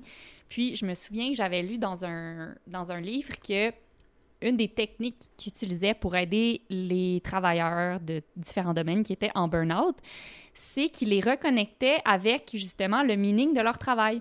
Donc, il y avait eu deux exemples. Il y avait, je pense, un nageur professionnel, puis un infirmier. Euh, puis l'infirmier, ce qu'il faisait, c'est que pendant, je pense, trois mois, il lui faisait suivre qu'un seul patient. Et qu'à tous les jours, il s'occupait d'un seul patient. Donc, il voyait l'amélioration physique et mentale de son patient. Puis il était comme, waouh, OK, c'est pour ça que je suis infirmier, en fait. C'est pour aider les gens. Mais là, il était rendu dans une roue infernale où est-ce que justement, il était pitché à droite, à gauche. Il y avait bien trop de demandes pour ses ressources. Il y avait un patient puis un autre. Fait qu'il voyait même, il- des fois, il revoyait même pas ses patients qu'il avait aidés. Ouais. Donc, il voyait même pas qu'il les avait aidés. Sais, parce que tu arrives, tu rentres dans une chambre, tu es pressé, tu. Ah, parfait, tu pr- prends une prise de sang, Mm. paf, tu sors, puis c'est comme, ah, ben, je sais pas ce qui est advenu de ce patient ou de cette Ouais. patiente-là, tu sais. Puis, euh, je pense le, le, le nageur, euh, il, lui avait fait coacher des jeunes, des jeunes nageurs, des enfants. Puis là, ça lui avait tellement fait du bien de voir à quel point la natation, ça faisait du bien à ces enfants-là. Puis comment, en sortant de la piscine, il était, tellement fier d'eux. Puis ça, puis comme, oh, wow, OK, c'est plus... Mon sport, c'est plus que juste mon, mon gagne-pain, en fait. C'est plus grand que moi. Puis ça, ça ramène reconnecte aussi- les gens. Hey, J'allais dire ça, c'est comme ça ramène à la connexion humaine. On est tellement Oui, concentré sur notre petite affaire qu'on oublie qu'on est venu s'incarner pour connecter les uns avec les autres, puis que ça, Mhm. ça nous nourrit énormément, ça apporte énormément de, de joie puis de sens à nos vies de vivre en communauté, puis on le fait de moins en moins. tu sais. Fait que juste ce lien-là développé avec le patient ou développé avec les enfants, ça nous ramène à cette, à cette importance de connecter avec l'autre. Puis plus on a de sens, plus il y a de, sens, plus on est connecté sur notre propre cœur, puis plus on donne de sens à notre, à notre vie, puis on se reconnecte Mhm. à soi. tu sais. Fait que c'est- c'est vraiment Ouais. pas anodin. là. Non, c'est ça, exact. Puis c'est ça, c'est c'est aussi qu'on a reconnecté les gens. Je suis vraiment fatigante avec ça, mais on les a reconnectés au processus, en fait. Tu sais, on a dit, regarde, tu te rappelles, c'est pour ça que tu as choisi cette profession-là, en fait. C'est pour tranquillement, chaque jour, aider, contribuer à quelque chose, contribuer à quelqu'un, tu sais. Puis je pense que avec dans un monde, dans cette roue infernale-là qui va tellement vite, Ouais. on prend plus jamais le temps de... Tu sais, c'est ça, on, on, on, on l'a plus le temps, en fait, puis l'espace mental de voir le, le fruit de nos efforts sur les autres, comme tu disais, en Mhm. tout cas. Tu sais, on dirait. Puis là, c'est peut-être une hypothèse à deux scènes, là, puis c'est peut-être pas vrai, là. Mais tu sais, on a remarqué dernièrement beaucoup de burn-out autour de nous. Puis tu sais, on nos, nos- clientes nous en parlent. Puis on en entend Mhm. beaucoup parler. Puis tu sais, y a-t-il un effet post-pandémique? Parce que justement, dans la pandémie, Mhm. il y a eu un ralentissement collectif. Bon, on s'est rappelé de notre interconnectivité. Là, on a vraiment été... On s'est fait mettre d'en face que nos actions avaient réellement un impact sur l'autre et qu'on était tous connectés parce qu'on on se protégeait les uns les autres. On a ralenti, on a passé du temps de qualité avec les gens qui étaient dans notre bulle. On s'est re-questionné sur notre vie parce qu'on a eu l'espace pour réfléchir. Puis après ça, on, on est un peu retourné dans la roue infernale, mais notre cerveau n'a pas oublié qu'on avait fait toutes ces réalisations-là. Fait que peut-être qu'on s'est- c'est devenu comme un On vit une raccourci. dichotomie. Oui, il y a une dichotomie qui nous a peut-être créé un raccourci vers le burn-out finalement, parce qu'on on s'est repitché dans quelque chose qui était avant, alors qu'on ne peut pas retourner à ce qui était avant. On s'est éveillé à bien d'autres affaires. Fait que, je sais pas, c'est peut-être un, un lien à deux scènes, mais il y a peut-être un, il y a peut-être un, lien à faire avec ça euh, aussi. Oui, non, c'est intéressant. Puis, euh, je veux juste faire une petite parenthèse, mais par rapport à la pandémie, justement, je lisais un article ce matin sur le perfectionnisme. C'est dans The Economist. C'est un psychothérapeute qui euh, se spécialise dans le perfectionnisme. puis, puis, il a fait un constat vraiment intéressant avec le COVID, justement. C'est qu'au début, il a dit au début, ça a fait tellement de bien à mes patients perfectionnistes. Puis, il dit c'était drôle parce que pendant la pandémie, j'ai eu des patients qui étaient justement là, des, des névrosés au travail puis qui, qui pouvaient jamais remettre un, un, un rapport parce qu'il était jamais assez parfait puis tout ça. Puis là, il venait dans mon bureau quasiment crampé d'avoir remis un rapport correct. puis il était comme, ouais, j'ai, moi, ah, je, je me- je trouve que c'était assez bon, mais honnêtement, j'aurais vraiment pu en faire plus, mais je l'ai envoyé de même puis il était bien fier. ça. mais dit tranquillement, pas vite, euh, alors que la pandémie euh, a perduré. Il dit, il dit J'ai vu le perfectionniste comme un virus qui s'adapte à son environnement. Puis il dit Là, j'ai vu les gens devenir perfectionnistes, mais dans d'autres choses. Dans, là, c'était comme Ah, là, ils ont commencé un nouveau type d'entraînement à la maison, puis là, il fallait qu'ils Ah. deviennent Ben oui. meilleurs, ou là, il fallait qu'ils deviennent meilleurs à faire du pain, ou il fallait que là, ils, ils rénovent mieux leur maison. Ou, tu sais, fait qu'il dit, c'est... Il dit au début, ça a fait du bien aux gens, mais il dit, j'ai réalisé que le, le perfectionnisme va, dans le fond, euh, euh, thrive, si on veut, fait qu'il va, s'adapter à tous les milieux, puis finalement, c'est vraiment sociétal, puis on... c'est comme si on peut comme pas s'en sortir. Mais oui, puis tu sais, on s'en est parlé beaucoup, puis on en fait des jokes maintenant, mais tu sais, moi, j'ai été perfectionniste dans le cancer, là. C'est tellement niaiseux quand on y pense. ben, Mais tu sais, mon perfectionnisme... il y avait un article ce matin dans la presse. Ah ouais, là-dessus?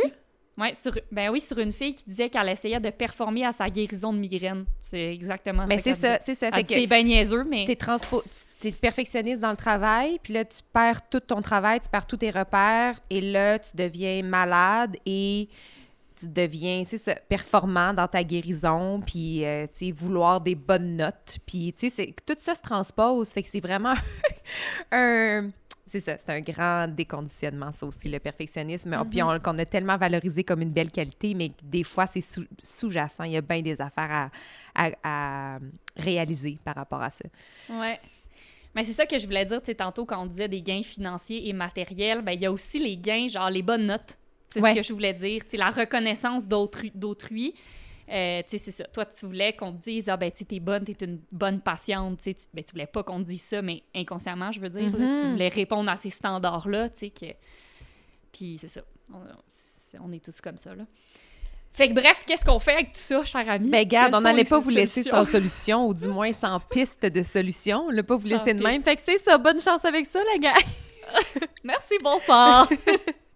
c'est léger comme, comme épisode. Léger, léger. Alors, justement, là, on est rendu au bout. On essaie d'alléger l'affaire en, en Mhm. se sortant de cet état-là, ou du moins en amorçant un changement pour en, en sortir. Euh, ouais, fait qu'allons-y avec des petites réflexions bien bien personnelles sur nos propres expériences et ce que sur ce qu'on peut peut-être apporter comme euh, petit outil. Oui, c'est bien pêle-mêle, là. On y va, on Ouais. les a pitchés comme ça. On y va au fur et à mesure de notre petite liste. Euh, Vas-y, d'abord. Euh, je trouve important parce qu'il disait que un des encore dans The Myth of Normal, il disait qu'un des grands stresseurs euh, psychologiques c'était le manque de contrôle.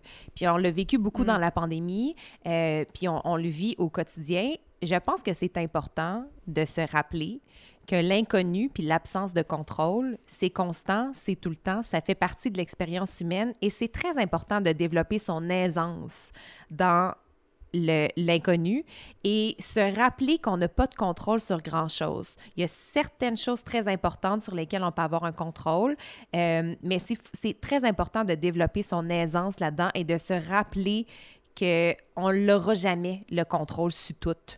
Puis plus on Non. est à l'aise là-dedans, moins on tombe de haut quand il y a un événement qui nous, qui nous sort complètement, qui nous fait sentir qu'on est complètement hors de contrôle. Mhm, Parce que c'est une question de temps, en fait. Exact, c'est une question, c'est une question de temps. Avant qu'un tel ça. événement. C'est pas Ouais. si, mais quand, c'est ça.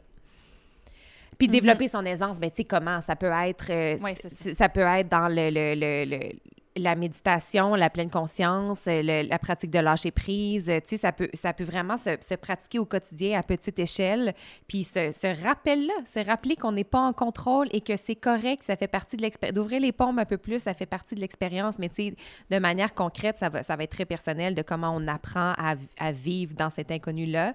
Ça peut être par l'expérience aussi, de, de s'habituer à faire, tu sais, à, à, à changer ses habitudes, à essayer, d'autres pratiques de mouvement, à voyager, tu sais, comme de se mettre dans des situations inconnues pour faire, ça fait partie de la vie et de l'accueillir Ouais. plus souvent, ou de penser à l'impossible, puis à l'inconnu, puis à l'absence de contrôle plus souvent. c'est d'apprendre à être, à être correct avec le fait de ne pas savoir. Ouais. En fait, le fait de ne pas tout savoir. Puis je pense que c'est une petite pratique quotidienne qui peut être faite pour les gens qui sont comme, hey, boy, moi, j'ai vraiment de la misère avec ça, honnêtement. Je pense que ça peut être des, des fois des. Tu sais, moi, j'en ai là, des amis qui euh, ils veulent savoir. Là, ils viennent souper chez toi, puis c'est comme, là, qu'est-ce qu'on va manger? Puis comment on va être habillé? Puis qu'est-ce qu'on fait après le souper? Tu sais, ben, j'exagère, là, mais tu sais, il y a des gens qui veulent, ils ont besoin de savoir comment Mhm. ça va se dérouler exactement, là, tu sais. Puis peut-être si vous êtes quelqu'un comme ça, c'est de dire, bon, là, je t'ai invité à souper chez mon ami, une amie de confiance, m'a laissé gérer la soirée. J'arrive là-bas, puis transportez-moi. Moi, Mais tu sais, C'est niaiseux, là. Non, c'est niaiseux, mais mettons la prochaine fois que vous avez besoin de texter quelqu'un, d'être comme, qu'est-ce qu'on va manger? Ou genre, euh, tu sais, une question vraiment précise, puis de dire, j'ai-tu vraiment besoin de connaître cette information-là? Mhm. Ah, tu sais quoi? Non, je me laisse, je me, tu sais, je me laisse surprendre. Ouais. Puis tu sais, c'est- c'est, mais c'est une petite situation, mais après ça, tu vas arriver chez ton ami, puis la soirée va bien se dérouler, puis finalement, tu vas être comme, hey, c'est, le monde n'explose pas quand je ne sais pas tout. Ouais. Puis, Puis ça ça prouve à toi-même que c'est correct l'incertitude. Oui, l'incertitude, l'inconnu, c'est une pratique d'ouverture aussi, puis ça me fait penser au livre Illogical de Emmanuel Acho qui disait que, euh, ben, en fait, c'est un peu bold la manière dont il disait, mais il disait les objectifs c'est niaiseux parce que ça nous, ça nous, ça nous, ça nous met dans une petite boîte. Tu sais, par exemple, on va courir, puis on est comme je vais faire 5 km. Fait que là, tu cours 2,5 km, puis tu vires de bord. Mais peut-être qu'un kilomètre plus loin, il y avait une full belle rivière, puis là, tu l'as manqué. Parce que tu t'es mis un objectif, tu t'es mis Ah, dans une boîte, tu t'es super bien. imposé ça. Oui, peut-être tu te sentais bien, puis tu avais le goût de continuer, tu sais. Alors, de se laisser surprendre, de se laisser de la place à l'exploration, d'être plus ouvert à, à, à- à dépasser ses limites, mais pas tant dans la performance, plus dans les est-ce que je me suis imposé une fin, une destination, puis est-ce qu'elle pourrait être ouais. autre, c'est ça, d'être plus à l'aise dans l'incertitude. Ouais, pratiquez-vous à dire on verra. Tu verra. eux combien de temps? Je sais pas, on verra. Tu vas revenir à quelle heure? On verra. Ouais, tu sais, ça, ça, ça fait partie aussi. Là. Moi, j'en ai des amis là, qui vont à des places puis sont comme. Ils te, disent- ils te préviennent, vais, faut que je sois partie à 8 heures. Mais quoi si, de toute façon, peut-être la soirée se termine à 8 heures? Fait que Ouais. t'aurais même pas eu à nous prévenir. Ou peut-être tu vas avoir du fun puis tu vas avoir envie de rester jusqu'à 9. Mhm. Pratique à dire on verra. Ouais. Je pense que ça peut aider à dealer avec l'incertitude. Le manque de contrôle, si on veut. Puis ça devient Euh, moins un ok, stresseur. je te laisse. Ouais, exact. Je te laisse au prochain point. Euh, ben, en fait, c'est de. Ben, pour le- sur les besoins, tu veux dire? Euh, non, sur les outils. OK. Euh, ben, j'ai écouté euh, une entrevue avec, euh, avec un gars qui s'appelle Rick Elias. Je ne sais pas si vous vous souvenez de ça, mais il y a eu un film là-dessus aussi. En 2009, au mois de janvier, il y a eu un gros crash d'avion sur la rivière Hudson à New York. Puis Rick Elias était en première classe sur ce vol-là. Donc, il a eu deux minutes pour se préparer à mourir parce qu'il y a eu un problème de moteur, puis clairement, ça allait crasher. Puis c'était chose connue, là. C'était panique dans l'avion de comme on va crasher, puis la descente Nous allons tous mourir. nous allons tous mourir. La descente a duré deux minutes. Donc, dans ces deux minutes-là, il y a eu le temps de penser, il y a eu le temps de, de ressentir. Et c'est drôle, je ressentais pas de, de peur, j'étais profondément triste parce que je l'aimais, ma vie, puis j'aurais aimé ça voir Ouais. mes enfants grandir. Fait que c'était une grande tristesse, mais c'était pas un stress. Puis, bien sûr, quand on vit un miracle, parce qu'ils ont réussi à atterrir l'avion sur l'eau, alors que c'était pas un avion qui était capable normalement, il n'y avait pas l'équipement pour atterrir sur l'eau. Euh, il a atterri sur l'eau, tout le monde a été sauvé. Il y a eu 300, sur- 200 ou 300 survivants. Euh, mais évidemment, ces gens-là, leur vie a changé pour toujours parce qu'ils ils ont eu l'impression qu'ils ils ont vécu un miracle et qu'ils se sont fait donner un deuxième bail sur la vie. Tu sais, ils ont fait comme, OK, là, j'ai une deuxième chance. Qu'est-ce que je fais différemment? Puis il dit que il a beaucoup regretté le temps passé sur des choses qui n'avaient pas vraiment d'importance réelle. Même si ça apportait un sentiment de satisfaction, même si ça apportait des bravos, même si ça apportait de la reconnaissance, même si ça s'était valorisé dans la société, ça n'avait pas d'importance réelle. Puis c'était quelqu'un qui avait beaucoup de succès, mais il, a- il s'est mis à refuser beaucoup de contrats de travail qui l'amenaient à l'étranger pour passer beaucoup plus de temps avec ses enfants et il s'en porte beaucoup mieux aujourd'hui. Même s'il y avait de grandes, grandes, grandes, grandes réussites financières, professionnelles, il se porte beaucoup mieux aujourd'hui à dire non, puis à passer du temps avec ses enfants. Puis il racontait une anecdote, puis il disait à quelqu'un, OK, je te donne un million de dollars. Comme, ah, cool! OK, mais il faut que tu me donnes ton bras en échange. Ah, ben non, je ne le veux pas de bord. OK, parfait. Je te donne 5 millions de dollars. OK, cool. Mais il faut que tu me donnes tes deux bras. Non, j'en veux pas. OK, je te donne 10 millions de dollars. Mais tu me donnes tes deux bras et tes deux jambes. Puis là, tout le monde disait non. Puis t'es comme, mais parce que vous êtes déjà riche, arrêtez de- d'accumuler Ah, les besoins, puis la consommation, puis l'argent, parce que vous n'échangeriez jamais ça contre votre santé. Puis avec votre santé, vous êtes capable de tout accomplir puis tout faire, puis vous avez déjà tout ce dont vous avez besoin. Fait que ça rejoint cette espèce de roue infernale de consommation-là aussi, mais ça rejoint aussi le besoin de, de, de contrôler, diminuer son stress, revoir ses stresseurs dans sa vie, parce que, la- on le dit plus tôt, mais le stresseur mène à l'inflammation, qui mène à un déséquilibre dans le corps, qui mène à des pathologies. Fait que c'est vraiment, vraiment, vraiment important. Puis, tu sais, lui a attendu le crash d'avion. Moi, je vis un cancer, mais tu sais, n'attendons pas ces grands événements de vie pour faire ces réalisations-là parce qu'elles sont accessibles, puis on peut amorcer ces changements-là aujourd'hui, tu sais. Ouais, c'est tellement bon ce point-là, ça m'a donné le moton. Non, mais c'est, tu sais, c'est fou, puis ça, toutes les personnes qui ont une deuxième chance en viennent à ces réalisations-là. Ouais. Qu'à un moment donné, ça te dit quelque chose, tu sais, parce Mhm. qu'il y a eu toi, il y a eu mon père, il y a, il y a lui, il y a- mais c'est comme ça, tu lis partout. Fait que pourquoi est-ce qu'on a besoin d'attendre? Ouais. Puis tu sais, ça m'a vraiment besoin d'une touché. deuxième Hier, chance. tu me partageais, puis je ne pourrais le citer parce que je ne l'ai point attendu, à- appris par cœur, mais tu me partageais un nouveau poème de Rupi Kaur sur l'amitié. Mm. Tu sais qu'à l'âge adulte, nos, nos moments en amitié sont très morcelés, sont très courts, sont très espacés. Euh, mais ce dont on aurait besoin, c'est encore une fois dans ce désir de connexion avec l'autre. Tu sais, elle dit, elle est comme let's take a ride ou genre let's, let's, let's go on a ride, quelque chose comme ça, mais juste de Let's De go for a ride. Let's go for a ride, puis juste comme pas juste aller prendre un café, souper, nanana, parce qu'on n'a pas le temps, puis si, puis ça, puis ça. Est-ce que- Si ça nous apporte tant de joie, puis c'est réellement important pour nous, puis ça nous aide à diminuer le stress, puis à donner plus de sens à notre vie, bien, planifions ce temps-là pour qu'il soit plus grand et plus significatif, tu sais. Fait que c'est... c'est- ça, c'est de revoir des choses qui sont accessibles et disponibles. C'est pas, c'est pas inaccessible, impensable et impossible ce qu'on propose. C'est juste, ça demande Ah, une reprogrammation qui, qui, qui nous semble parfois plus grande que nous. Ouais, puis c'est- de repenser des, des acquis finalement, c'est de renverser des questions. C'est un peu, tu sais, ça revient comme quand on disait, tu sais, c'est inutile d'essayer de trouver des trucs pour euh, s'entraîner plus efficacement. Le problème, c'est qu'on s'est bâti un mode de vie où est-ce qu'on est principalement sédentaire. C'est- ça qu'il faut changer, c'est ça qu'il faut revoir. Puis, au même titre, elle, ce qu'elle dit, c'est comme, tu sais, maintenant, on a des, des jobs importants, puis il faut comparer nos agendas pour trouver un trou pour essayer de se voir. Puis finalement, c'est juste une question de temps avant qu'un des deux cancelle parce que finalement, on est juste bien trop stressé pour sortir de nos appartements parce qu'on a bien trop de choses à faire. Puis, ben, puis il est là le problème, en fait, comment ça se fait qu'on n'a plus le temps de connecter avec nos meilleurs amis, en fait. Tu c'est... Il est là le problème. Mais bon, Mhm. on va pas refaire le monde ce soir, mais oui, c'est de c'est de, re- de renverser un peu les les questions puis au lieu de rajouter des plasters se dire ben il vient d'où le problème? Oui, d'aller, de, tu sais, de- d'oser lever les voiles jusqu'à ce qu'on arrive à la source de ça, puis d'oser amorcer des changements, même s'ils sont à contre-courant. Puis ça, me- ça me mène au prochain point. Je vous ai parlé un petit peu plus tôt de, de Trisha Hersey, qui a créé The Nap Ministry et qui a écrit un livre qui s'appelle Rest is Resistance, Free Yourself from Grind Culture and Reclaim Your Life.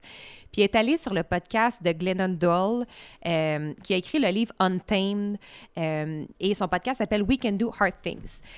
Et euh, ce qu'elle propose, Trisha Hersey, c'est de réclamer le repos comme outil contre, pour résister à la culture grind puis à la société capitaliste. Puis elle dit le, le danger de la fatigue puis de l'épuisement tel qu'on la vit, elle est grave parce que c'est une déconnexion totale de nos cœurs, de nos esprits, déconnexion de l'autre. Puis quand on connecte plus avec soi, on connecte plus avec ses idées, puis on connecte plus avec ce qu'on pourrait créer dans le monde. Puis elle dit que c'est pas anodin que les gens soient épuisés au travail parce que l'épuisement, c'est le plus grand outil de manipulation. Un esprit épuisé ne peut pas réfléchir par lui-même. Et ça, ça sert énormément, les corporations puis le système capitaliste, quand on ne pense pas par nous-mêmes. Puis elle disait que le plus grand, encore une fois, c'est une femme noire, ses ancêtres étaient des esclaves, puis elle disait que le plus grand outil, le plus grand outil qu'ils possédaient de justice sociale, c'était leur imagination. Parce qu'il n'y avait pas il y avait tellement pas, there was no way for them de comme de se libérer. Tout ce qui leur restait, c'était du temps pour faire du daydreaming et pour imaginer une autre vie. Puis en ce moment, quand on, travaille pour des grandes corporations puis tout ça, on exécute la vision puis l'imagination de quelqu'un d'autre, mais le repos nous sert à réclamer notre créativité, notre imagination, nos idées. C'est très grand, c'est très, très, très, très, très important. Euh, puis chaque petite pause qu'on s'offre mène à cette exploration-là de notre propre esprit, mène à de nouvelles questions. Et là, ben là, on shake le système en place, mais on se permet aussi d'amorcer des changements, tu sais. Puis elle disait que ça n'a pas besoin d'être... Euh, sais, elle dit que les gens venaient vers elle puis étaient comme ben oui mais moi je peux pas me reposer parce que j'ai ci puis j'ai ça puis j'ai ci puis j'ai ça puis là il y a ça dans ma vie puis comme parfait mais là tu viens de tu viens de gaspiller un beau cinq minutes de repos juste en te mhm. justifiant puis en ayant toutes ces excuses-là. Fait que d'observer le temps qu'on se vole au quotidien pour se fermer les yeux puis juste imaginer. Euh, c'est ça, je trouvais ça vraiment, vraiment, euh, je trouvais ça vraiment puissant, puis ça m'est vraiment resté en tête qu'un esprit épuisé est très facile à manipuler. C'est là qu'on dit facilement, ah ouais, oui, moi le faire. Ah ben oui, ah ben oui. Tu sais, comme on n'a pas la force de résister, euh, puis de se mhm. protéger, fait qu'on accepte, on accepte, on accepte, puis ça mène à l'épuisement. Fait que d'observer ça, j'ai trouvé ça vraiment, euh, vraiment grand. Oui, ah, c'est vraiment bon, puis de, de, de justement être consciente de est-ce que dès qu'on a la possibilité, en fait, ce luxe-là d'imaginer, de laisser le cerveau vaquer, est-ce qu'on a le réflexe de l'occuper? Puis, tu sais, le cellulaire, c'est le meilleur outil pour ça, mais mm. quand on l'occupe, on, on, réfléchit, on réfléchit pas, on se laisse pas d'espace. Euh, puis, tu sais, quand, dans les retraites, quand on enlève les cellulaires aux filles, tu sais, c'est ça l'effet que ça a. Les filles sont comme Ah, mon Dieu, ça fait donc bien longtemps que j'ai pas regardé dehors. Euh. Ouais c'est tout. Euh, non, mais non, non c'est vraiment, vraiment bon.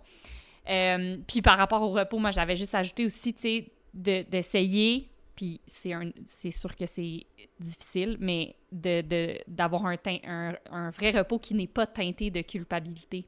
Ouais. Tu sais, de ne pas être en train de se reposer, mais se sentir mal, puis se dire tout le long qu'on devrait pas être en train de faire ça parce que c'est pas productif, parce que si, parce que, tu sais, toutes les, les toutes les, les, culpabilités qu'on peut se mettre quand on, ne fait rien, entre guillemets.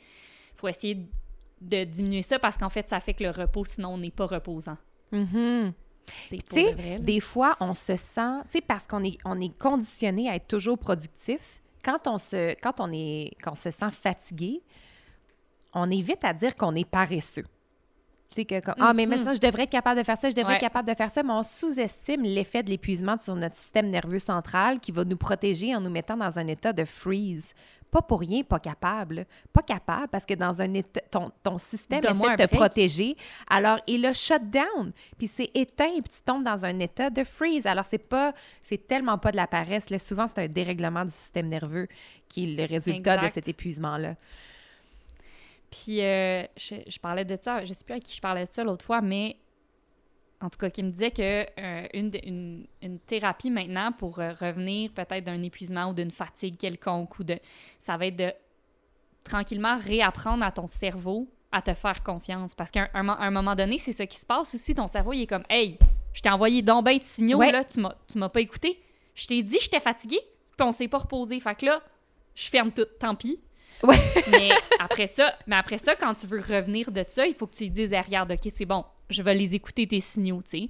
Puis ça, ben ça, en tout cas, il y a, des thérapeutes maintenant qui se penchent là-dessus, là, sur justement, ils sont comme, ok, c'est pas juste mécanique, c'est peut-être aussi euh, neurologique.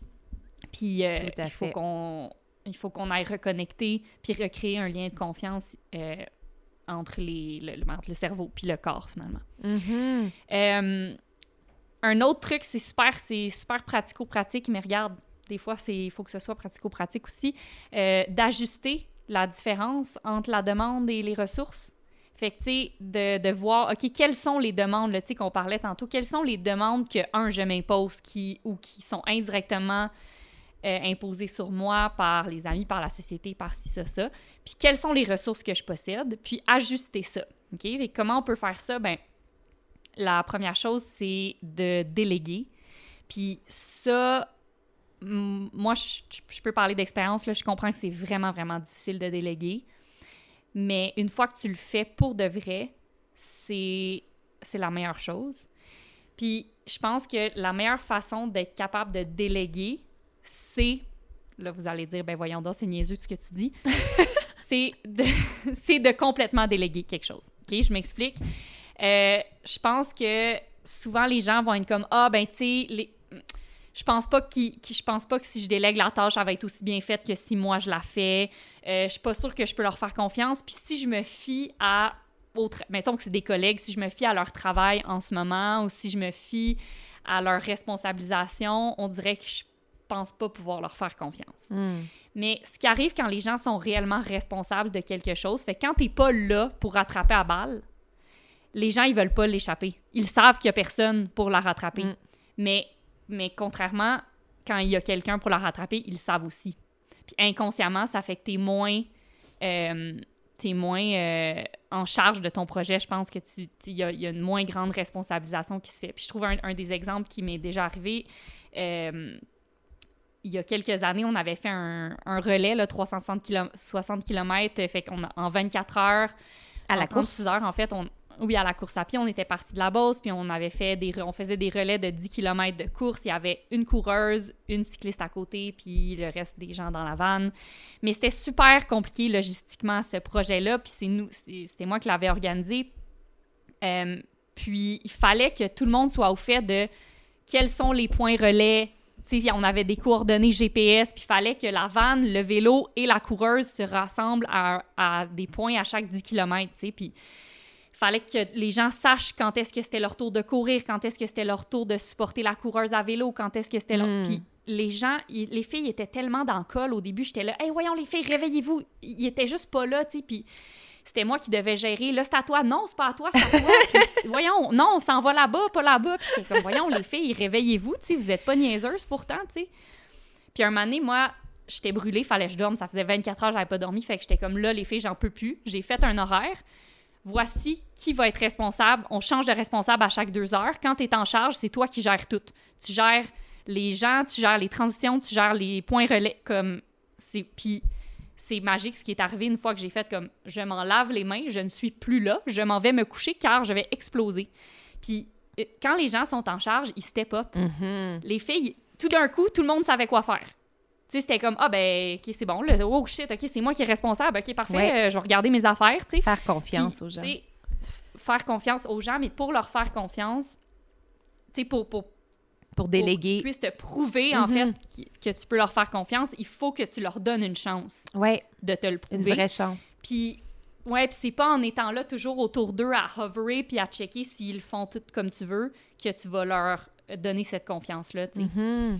Fait que, fait que bref, de déléguer, là, on parle de travail, mais ça peut être avec vos enfants aussi, là.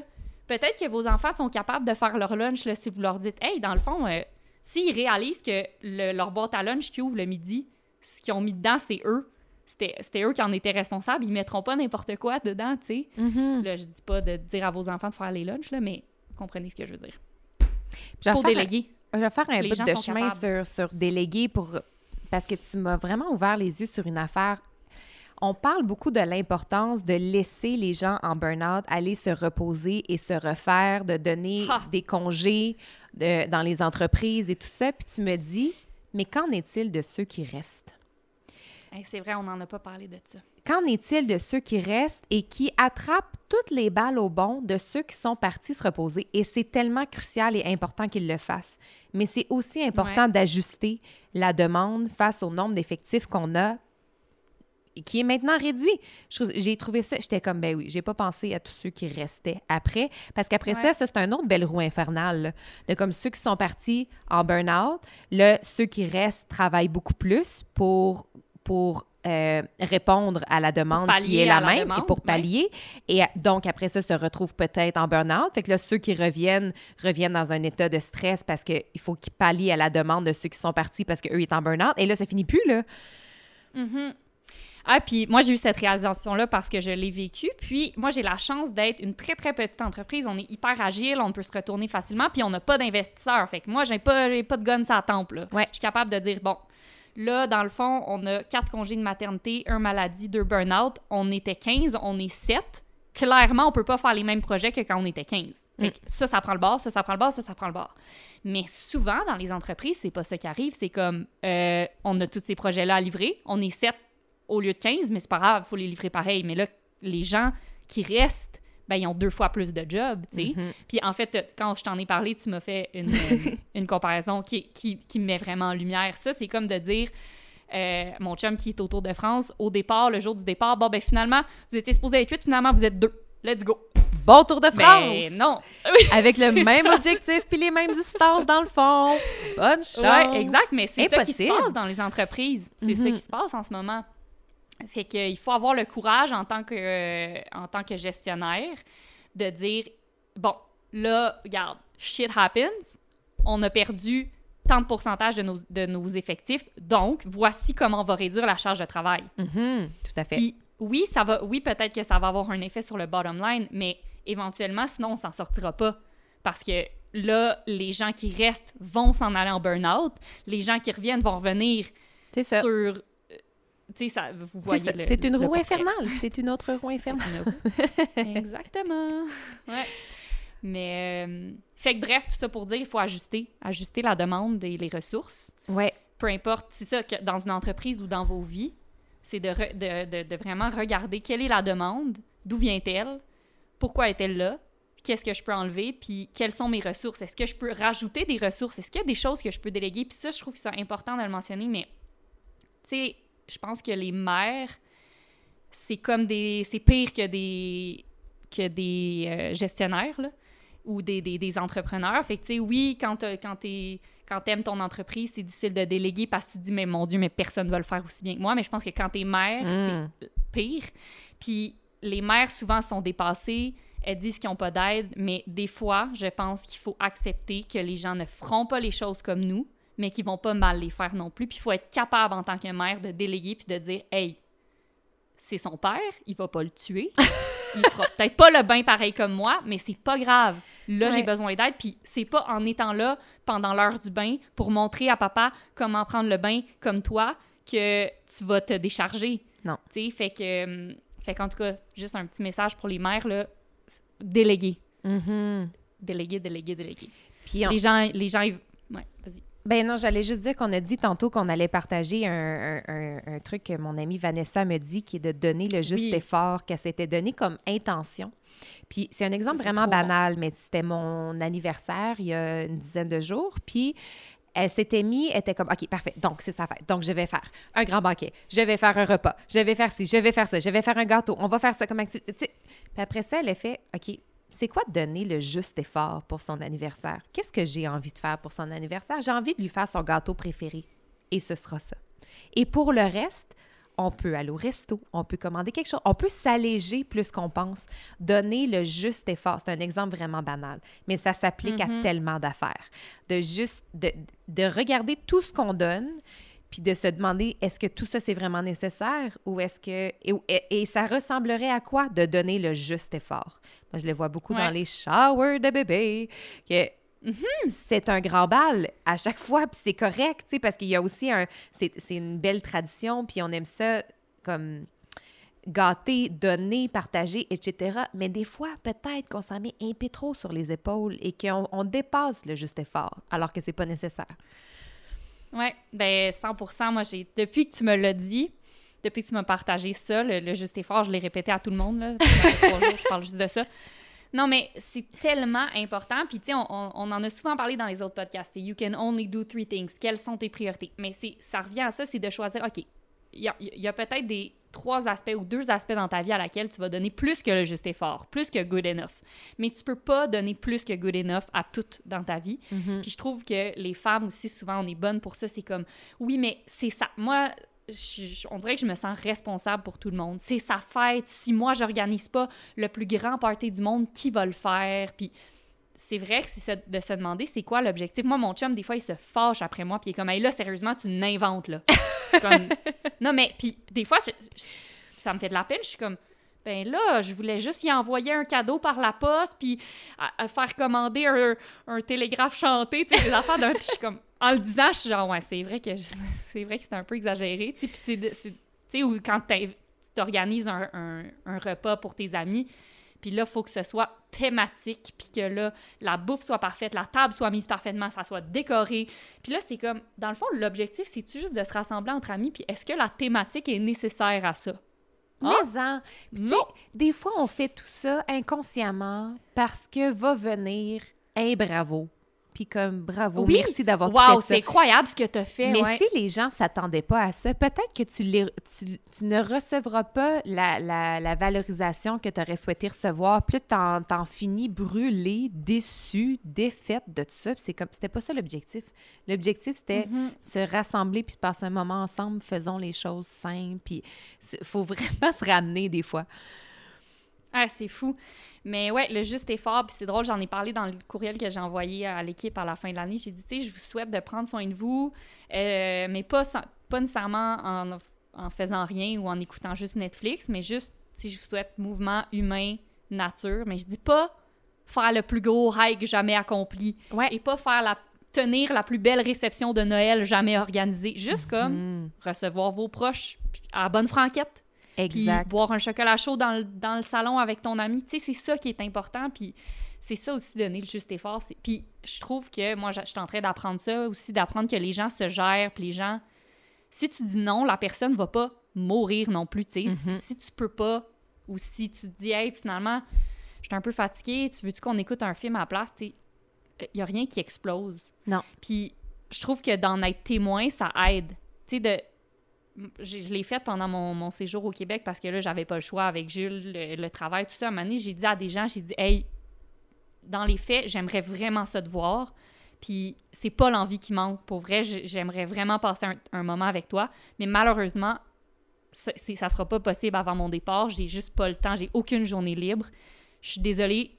C'est vraiment difficile pour moi de faire ça, mais j'ai pas le choix. Mhm. Puis je me suis comme pratiquée à le faire parce que c'est pas mon genre de faire Ouais. ça. Puis là, la personne était comme, hey, ben oui, y a pas de problème. euh, tu sais, dans le fond, il y a rien qui explosait. Puis j'étais comme, ah, ah, ok, cool, je vais, je vais le refaire. tu sais, c'est- ça qu'on parlait, c'est ça que je voulais te parler au début quand je disais, des fois, ça va être de poser des petites actions pour défaire certaines associations ou certaines conceptions qui sont vraiment profondément incrustées, là Tout à fait. puis de les défaire tranquillement en se prouvant que c'est pas vrai ce qu'on s'imagine. C'est moins grave. Puis quand tu C'est as dit mouvement, nature, humain, tout ça, ça, ça c'est tellement important parce que mon prochain point, c'était de régulariser son système nerveux. Ah. Reconnecter avec l'énergie plus yin, euh, plus féminine, plus calme, plus douce que yang, dans le feu, dans la productivité, etc. Puis régulariser son système nerveux, c'est important parce que c'est dans un déséquilibre d'un système nerveux central et de ses fonctions que qu'on peut développer des, euh, des pathologies. C'est là que notre organisme, tous les éléments de notre organisme peuvent se trouver au-dessus ou en dessous des valeurs normales, c'est là qu'on peut devenir malade. C'est super, super important. Puis euh, un système nerveux euh, parasympathique est en déséquilibre, ce que ça peut faire, c'est que ça peut faire en sorte qu'on a de la difficulté à exercer un contrôle sur nos pensées, sur nos comportements, sur nos émotions. On est tout le temps dans un état de fight or flight qui rejoint l'état de, de burn-out ou de stress chronique. Comment on fait ça? C'est tellement simple et ça coûte pas, un- pas un sou. Des exercices, des exercices de respiration, de breathwork, de passer du temps en nature. La vitamine D, c'est très important pour le système, pour, euh, pour un bon système nerveux, euh, en supplémentation ou en allant dehors. Moins d'écran, euh, plus de mouvement. Tu sais, tout ça, c'est des choses. Puis, puis j'inviterais peut-être les gens à revisiter notre épisode sur la gratuité dans le bien-être où on a Ben parlé oui. du sommeil, de, de la nature, du mouvement, de, de certaines choses. La connexion. de la connexion, c'est ça, de, choses gratuites, hautement bénéfiques pour notre système nerveux et donc notre santé générale. Euh, fait que ça faisait partie des éléments aussi à, à revoir, d'incorporer ça dans notre vie. Plus, plus, plus, plus, plus. Mm, très intéressant. Tu sais, hey, un dernier point. Non, Ah, mais, non, mais je, Non, je vais juste finir sur ce point-là deux secondes. Mais tu sais, l'énergie yang, c'est tout ce qui a rapport à comme Ouais. le feu puis la productivité. Mais quand on pense à nos personnes préférées, nos, les humains qu'on aime beaucoup puis qu'on admire, là, souvent les qualités qu'on va utiliser pour eux, c'est sont tellement patients, sont gentils, sont créatifs, sont groundés, est vraiment empathique cette personne-là envers l'autre. Mais tout ça, c'est de la hmm. douceur, puis tout ça vient de l'énergie yin, c'est ça. Alors de développer ça, ça fait qu'on devient des meilleurs humains aussi pour soi puis pour les autres. C'est pas banal du tout. Ouais. Euh, je finis avec un dernier ben, c'est pas un outil nécessairement, mais c'est une réflexion. Puis après ça, on finit sur ta quote parce qu'elle est très, très bonne. Ah, euh, euh, sur les femmes qui relaxent pas? Oui, sur les femmes relaxes. Ouais. ben, on peut finir sur d'autres choses si tu veux. Là, je te donnais pas d'ordre. Mais bref, euh, une réflexion que j'avais écrite, puis c'était suite à justement mon l'article que j'ai lu sur le perfectionnisme, mais c'est de s'assurer ou de, de, prendre conscience d'essayer de, vivre au lieu de, de planifier sa vie en tout temps. Hmm. Tu sais, puis je pense que j'aurais pas besoin de rajouter rien d'autre, les gens comprendraient. Mais il y a une psychologue justement dans cet article-là qui disait c'est dommage parce que j'ai l'impression que les gens euh, sont toujours en train de d'essayer de vivre la vie qu'ils voudraient, leur vie de rêve, au lieu de juste vivre la vie qu'ils ont à travers le perfectionnisme, mais on est tous un peu comme ça, où est-ce qu'on est toujours en train de planifier la prochaine étape. Puis finalement, on ne vit pas l'étape qu'on a planifiée il y a quelques mois. Puis, puis on se pratique pas à, être à l'aise dans l'absence de contrôle aussi, là. Exact. Et l'inconnu. Fait que de pas savoir ce qui s'en vient, puis c'est bien correct. Là, en ce moment, on a ça, on a ça, on a ça, puis on a ça. Puis, tu sais, on, est tous coupables, ben, puis c'est bien correct, là, mais on dit... Fait que c'est quoi les projets? Puis c'est quoi? Fait que là, que c'est quoi vos plans? Mhm. Puis, tu sais, de, se pratiquer à répondre Ah, bon, c'est pas. On n'a pas de plan, mais on est bien, là, on, on profite de la maison ou euh, on passe du temps avec, avec notre enfant. Tu sais, je sais pas, mais c'est ça aussi, c'est à défaire. Moi, j'ai commencé à l'entendre, là. Tu sais, les gens ressentent que j'ai un peu plus d'énergie, tu sais, puis que j'approche du fil d'arrivée dans les traitements du cancer. Alors là, ça commence. Qu'est-ce que tu vas faire après? Qu'est-ce que tu vas faire comme travail? Puis là, t'as-tu planifié, euh, c'est quoi tes plans pour l'année prochaine? Hein? Profiter, vivre, euh, aller dehors, mm. voyager, me reposer quelque part. Euh, tu sais, c'est ça mes plans, là, tu sais. Fait que, tu sais, c'est... On verra. C'est tellement conditionné et ça, et ça confronte les gens, même par rapport à, ah, ben moi qui ai été malade, là, tu sais, qui ne travaille pas. Ben, travaille ça en même temps, mais là, tu as plus d'énergie? Non, non, non, non. Je vis et je guéris ah et je suis et c'est assez. Et cette avidité de savoir, mais, mais tu vas faire quoi après? Ouais. Ben, je sais pas. Je sais pas. Je vais profiter de mon année. Oui, mais concrètement, tu vas faire quoi? Comment tu vas gagner ta vie? Ouais. Puis les gens, ça les angoisse réellement. Ils veulent savoir c'est comme ça. Mais tu peux-tu me dire ton plan? Parce que là, Tu sais, mon, mon amie, euh, j'ai une amie qui a décidé qu'après son congé de maternité, elle prenait une sabbatique. qu'elle va elle a deux ans devant elle jusqu'à l'automne 2024 avant de penser à retourner au travail. Puis euh, j'ai dit comment ça a été reçu, tu sais, quand tu as, as, annoncé ça, quand on a parlé? Puis comment les gens, tu sais, ils ont vraiment bien reçu ça. Ils ont dit, tu sais, euh, profite de tes kids, profite de tes enfants pendant qu'ils sont jeunes, tu fais bien, tu sais. Puis j'étais comme, et que si elle n'avait pas d'enfants, ça aurait été hmm. reçu différemment si moi, mettons, j'ai pas d'enfant, puis je dis, ah, finalement, je vais prendre la, prochaine année pour juste, je travaillerai pas, tu sais, je, peux, j'ai des économies, je peux me le permettre, je vais peut-être euh, aller m'installer quelque part ailleurs, profiter, euh, tu sais, me reposer, ralentir, et que ça confronte les gens, tu sais, de comme, ah ouais, mais tu sais, fait que mm-hmm. cette possibilité-là, elle est là, puis tu sais, Trisha Hersey dans The Nap Ministry a dit de se rappeler de penser à l'impossible souvent. Parce qu'il n'est pas si impossible que ça, tu sais, c'est juste de se, de se rappeler de, cette, de, de, rester dans un état de possibilité, tu sais, puis c'est pas là, on parlait tantôt que c'est important de ne pas tirer la plug sur tout puis rien faire, mais tu sais. Non, c'est ça. Mais en fait, je pense que vous comprenez bien la nuance. Oui, oui, c'est ça. Puis vivre, c'est aussi vivre ce que, tu as mis du temps à planifier, euh, tu sais, euh, jadis, puis là, ben, ça arrive, puis tu es déjà en train de planifier la prochaine affaire. Souvent, on est, on est là-dedans, fait vivre. Ramenez-vous les deux pieds dans le moment. C'est assez euh, d'être un human being. Euh, se rappeler de son pouvoir de changement, d'évolution, de dire non, on est capable. Tu sais, une, une, citation que je voyais passer récemment qui est comme What you aren't changing, you're choosing. Puis des fois, on oublie que notre vie est une accumulation de nos choix. Mm. Euh, c'est vrai qu'on oublie ça. La quote, elle est longue, mais je vous la partage tout de même. C'est un petit poème sur les femmes relax. En fait, ça dit Hey, j'ai-tu noté le Ah, je vais le mettre dans la description de l'épisode. J'ai pas Ouais, noté l'auteur. Ah, ça, je suis mal quand j'ai j'ai pas, Ben, lis-le, le puis je vais aller le chercher. OK. Lis-le, puis je vais aller le chercher. Growing up, I never knew a relaxed woman. Successful women? Yes. Productive women? Plenty. Anxious and afraid and apologetic women? Heaps of them. But relaxed women? At ease women? Women who don't dissect their days into half hour slots of productivity? Women who give themselves unconditional permission to relax, who prioritize rest and pleasure and play without guilt, without apology, without feeling that they need to earn it. I'm not sure I've ever met a woman like that. Et je trouve ça tellement bon parce que c'est ma nouvelle bon. aspiration. J'aspire à être une femme relaxe. Et c'est tout. Puis, ouais, ah, vraiment. Puis, tu sais, je, je, je dis pas qu'elle a dit qu'elle n'en a jamais rencontré. je- J'en ai même pas en tête hum, en ce moment que c'était des hommes. Non, mais tu sais, quand tu rencontres quelqu'un de posé, qui a juste l'air bien, Mhm. qui est, comme tu dis, qui est relax, qui est. T'es comme. Huh, Je me sens donc- bien avec donc cette cool, Oui, je me sens bien avec cette personne-là. ou lui, Ouais. elle, là, tu sais. Je sais pas Mhm. si- Mais ouais, c'est- c'est tellement le fun d'être d'avoir quelqu'un qui est juste bien avec la réalité des choses, puis ce qu'il y a, puis ce qu'il y a pas. Puis c'est comme. Puis c'est peut-être ça la Ouais. nouvelle ère dans, la, dans laquelle on souhaite entrer parce qu'on on a beaucoup valorisé les femmes ambitieuses, les femmes entrepreneurs, les femmes tu sais, qui Mhm. avaient de grands objectifs de vie, qui réalisaient de grandes choses. Puis jamais on va diminuer ça. Puis c'est hyper important et crucial pour l'humain de s'accomplir puis d'avoir de donner un sens à ce qu'il fait. Mais peut-être que c'est une nouvelle aspiration qu'on peut entretenir dans notre tête, d'aspirer à être juste relax, Ouais. En paix.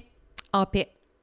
En paix. Puis sans Euh, attendre, tu sais, puis là, moi, j'ai vécu le cancer, puis Rick Elias, il a vécu le Mhm. crash d'avion. Mais n'attendons pas le miracle, n'attendons pas ça. N'attendons pas de frapper un gigantesque mur pour faire ces réalisations-là, parce que, comme on disait tantôt, elles sont accessibles. Ouais, 100% Euh, C'est une parfaite fin. Je vais juste nommer l'autrice. Oui, Euh, Nicolas Jane Hobbs. Et on va partager ça. le lien. Growing Up, Ouais. Never Knew a Relaxed Woman, oui. Alors Euh, voilà, Fait qu'on a eu des choses à dire. c'était notre humble manifesto sur le burn-out. Prenez soin de vous, la gang. Prenez soin de vous, relaxez et on se retrouve bientôt ou peut-être pas, on s'était dit. Peut-être pas. Mais regarde, euh, bon, vous savez, nous, euh, par chance, là, euh, pour prévenir le burn-out, on a une politique très stricte chez Happy Fitness. Ça s'appelle pas stress chez Happy Fitness. Et là, euh, bon, moi, je pars en vacances, puis Ouais. on a malheureusement pas trouvé le, le temps ou l'énergie dans les dernières semaines de d'enregistrer des podcasts en avance. Euh, donc, on va prendre une petite pause jusqu'à 2023, qui est pas si loin, en fait. Ouais, puis Puis on sera de retour quand on sera de retour, chers amis. Puis vous Exactement. allez être contentes, puis nous aussi. Puis garde, c'est ça. c'est ça parce que là on s'est fait prendre à essayer de trouver un moment alors que tu partais en vacances puis que moi ben j'ai pas fini mes traitements euh, pour le cancer. Ouais. Alors garde, ça attendra puis peut-être que si l'inspiration vient, on va prendre nos micros mais pas de pression parce a pas de stress chez Happy Fitness. C'est ça. Merci d'être là, même quand c'est pas régulier. Au revoir et merci. Bye bye. Well, that was fun.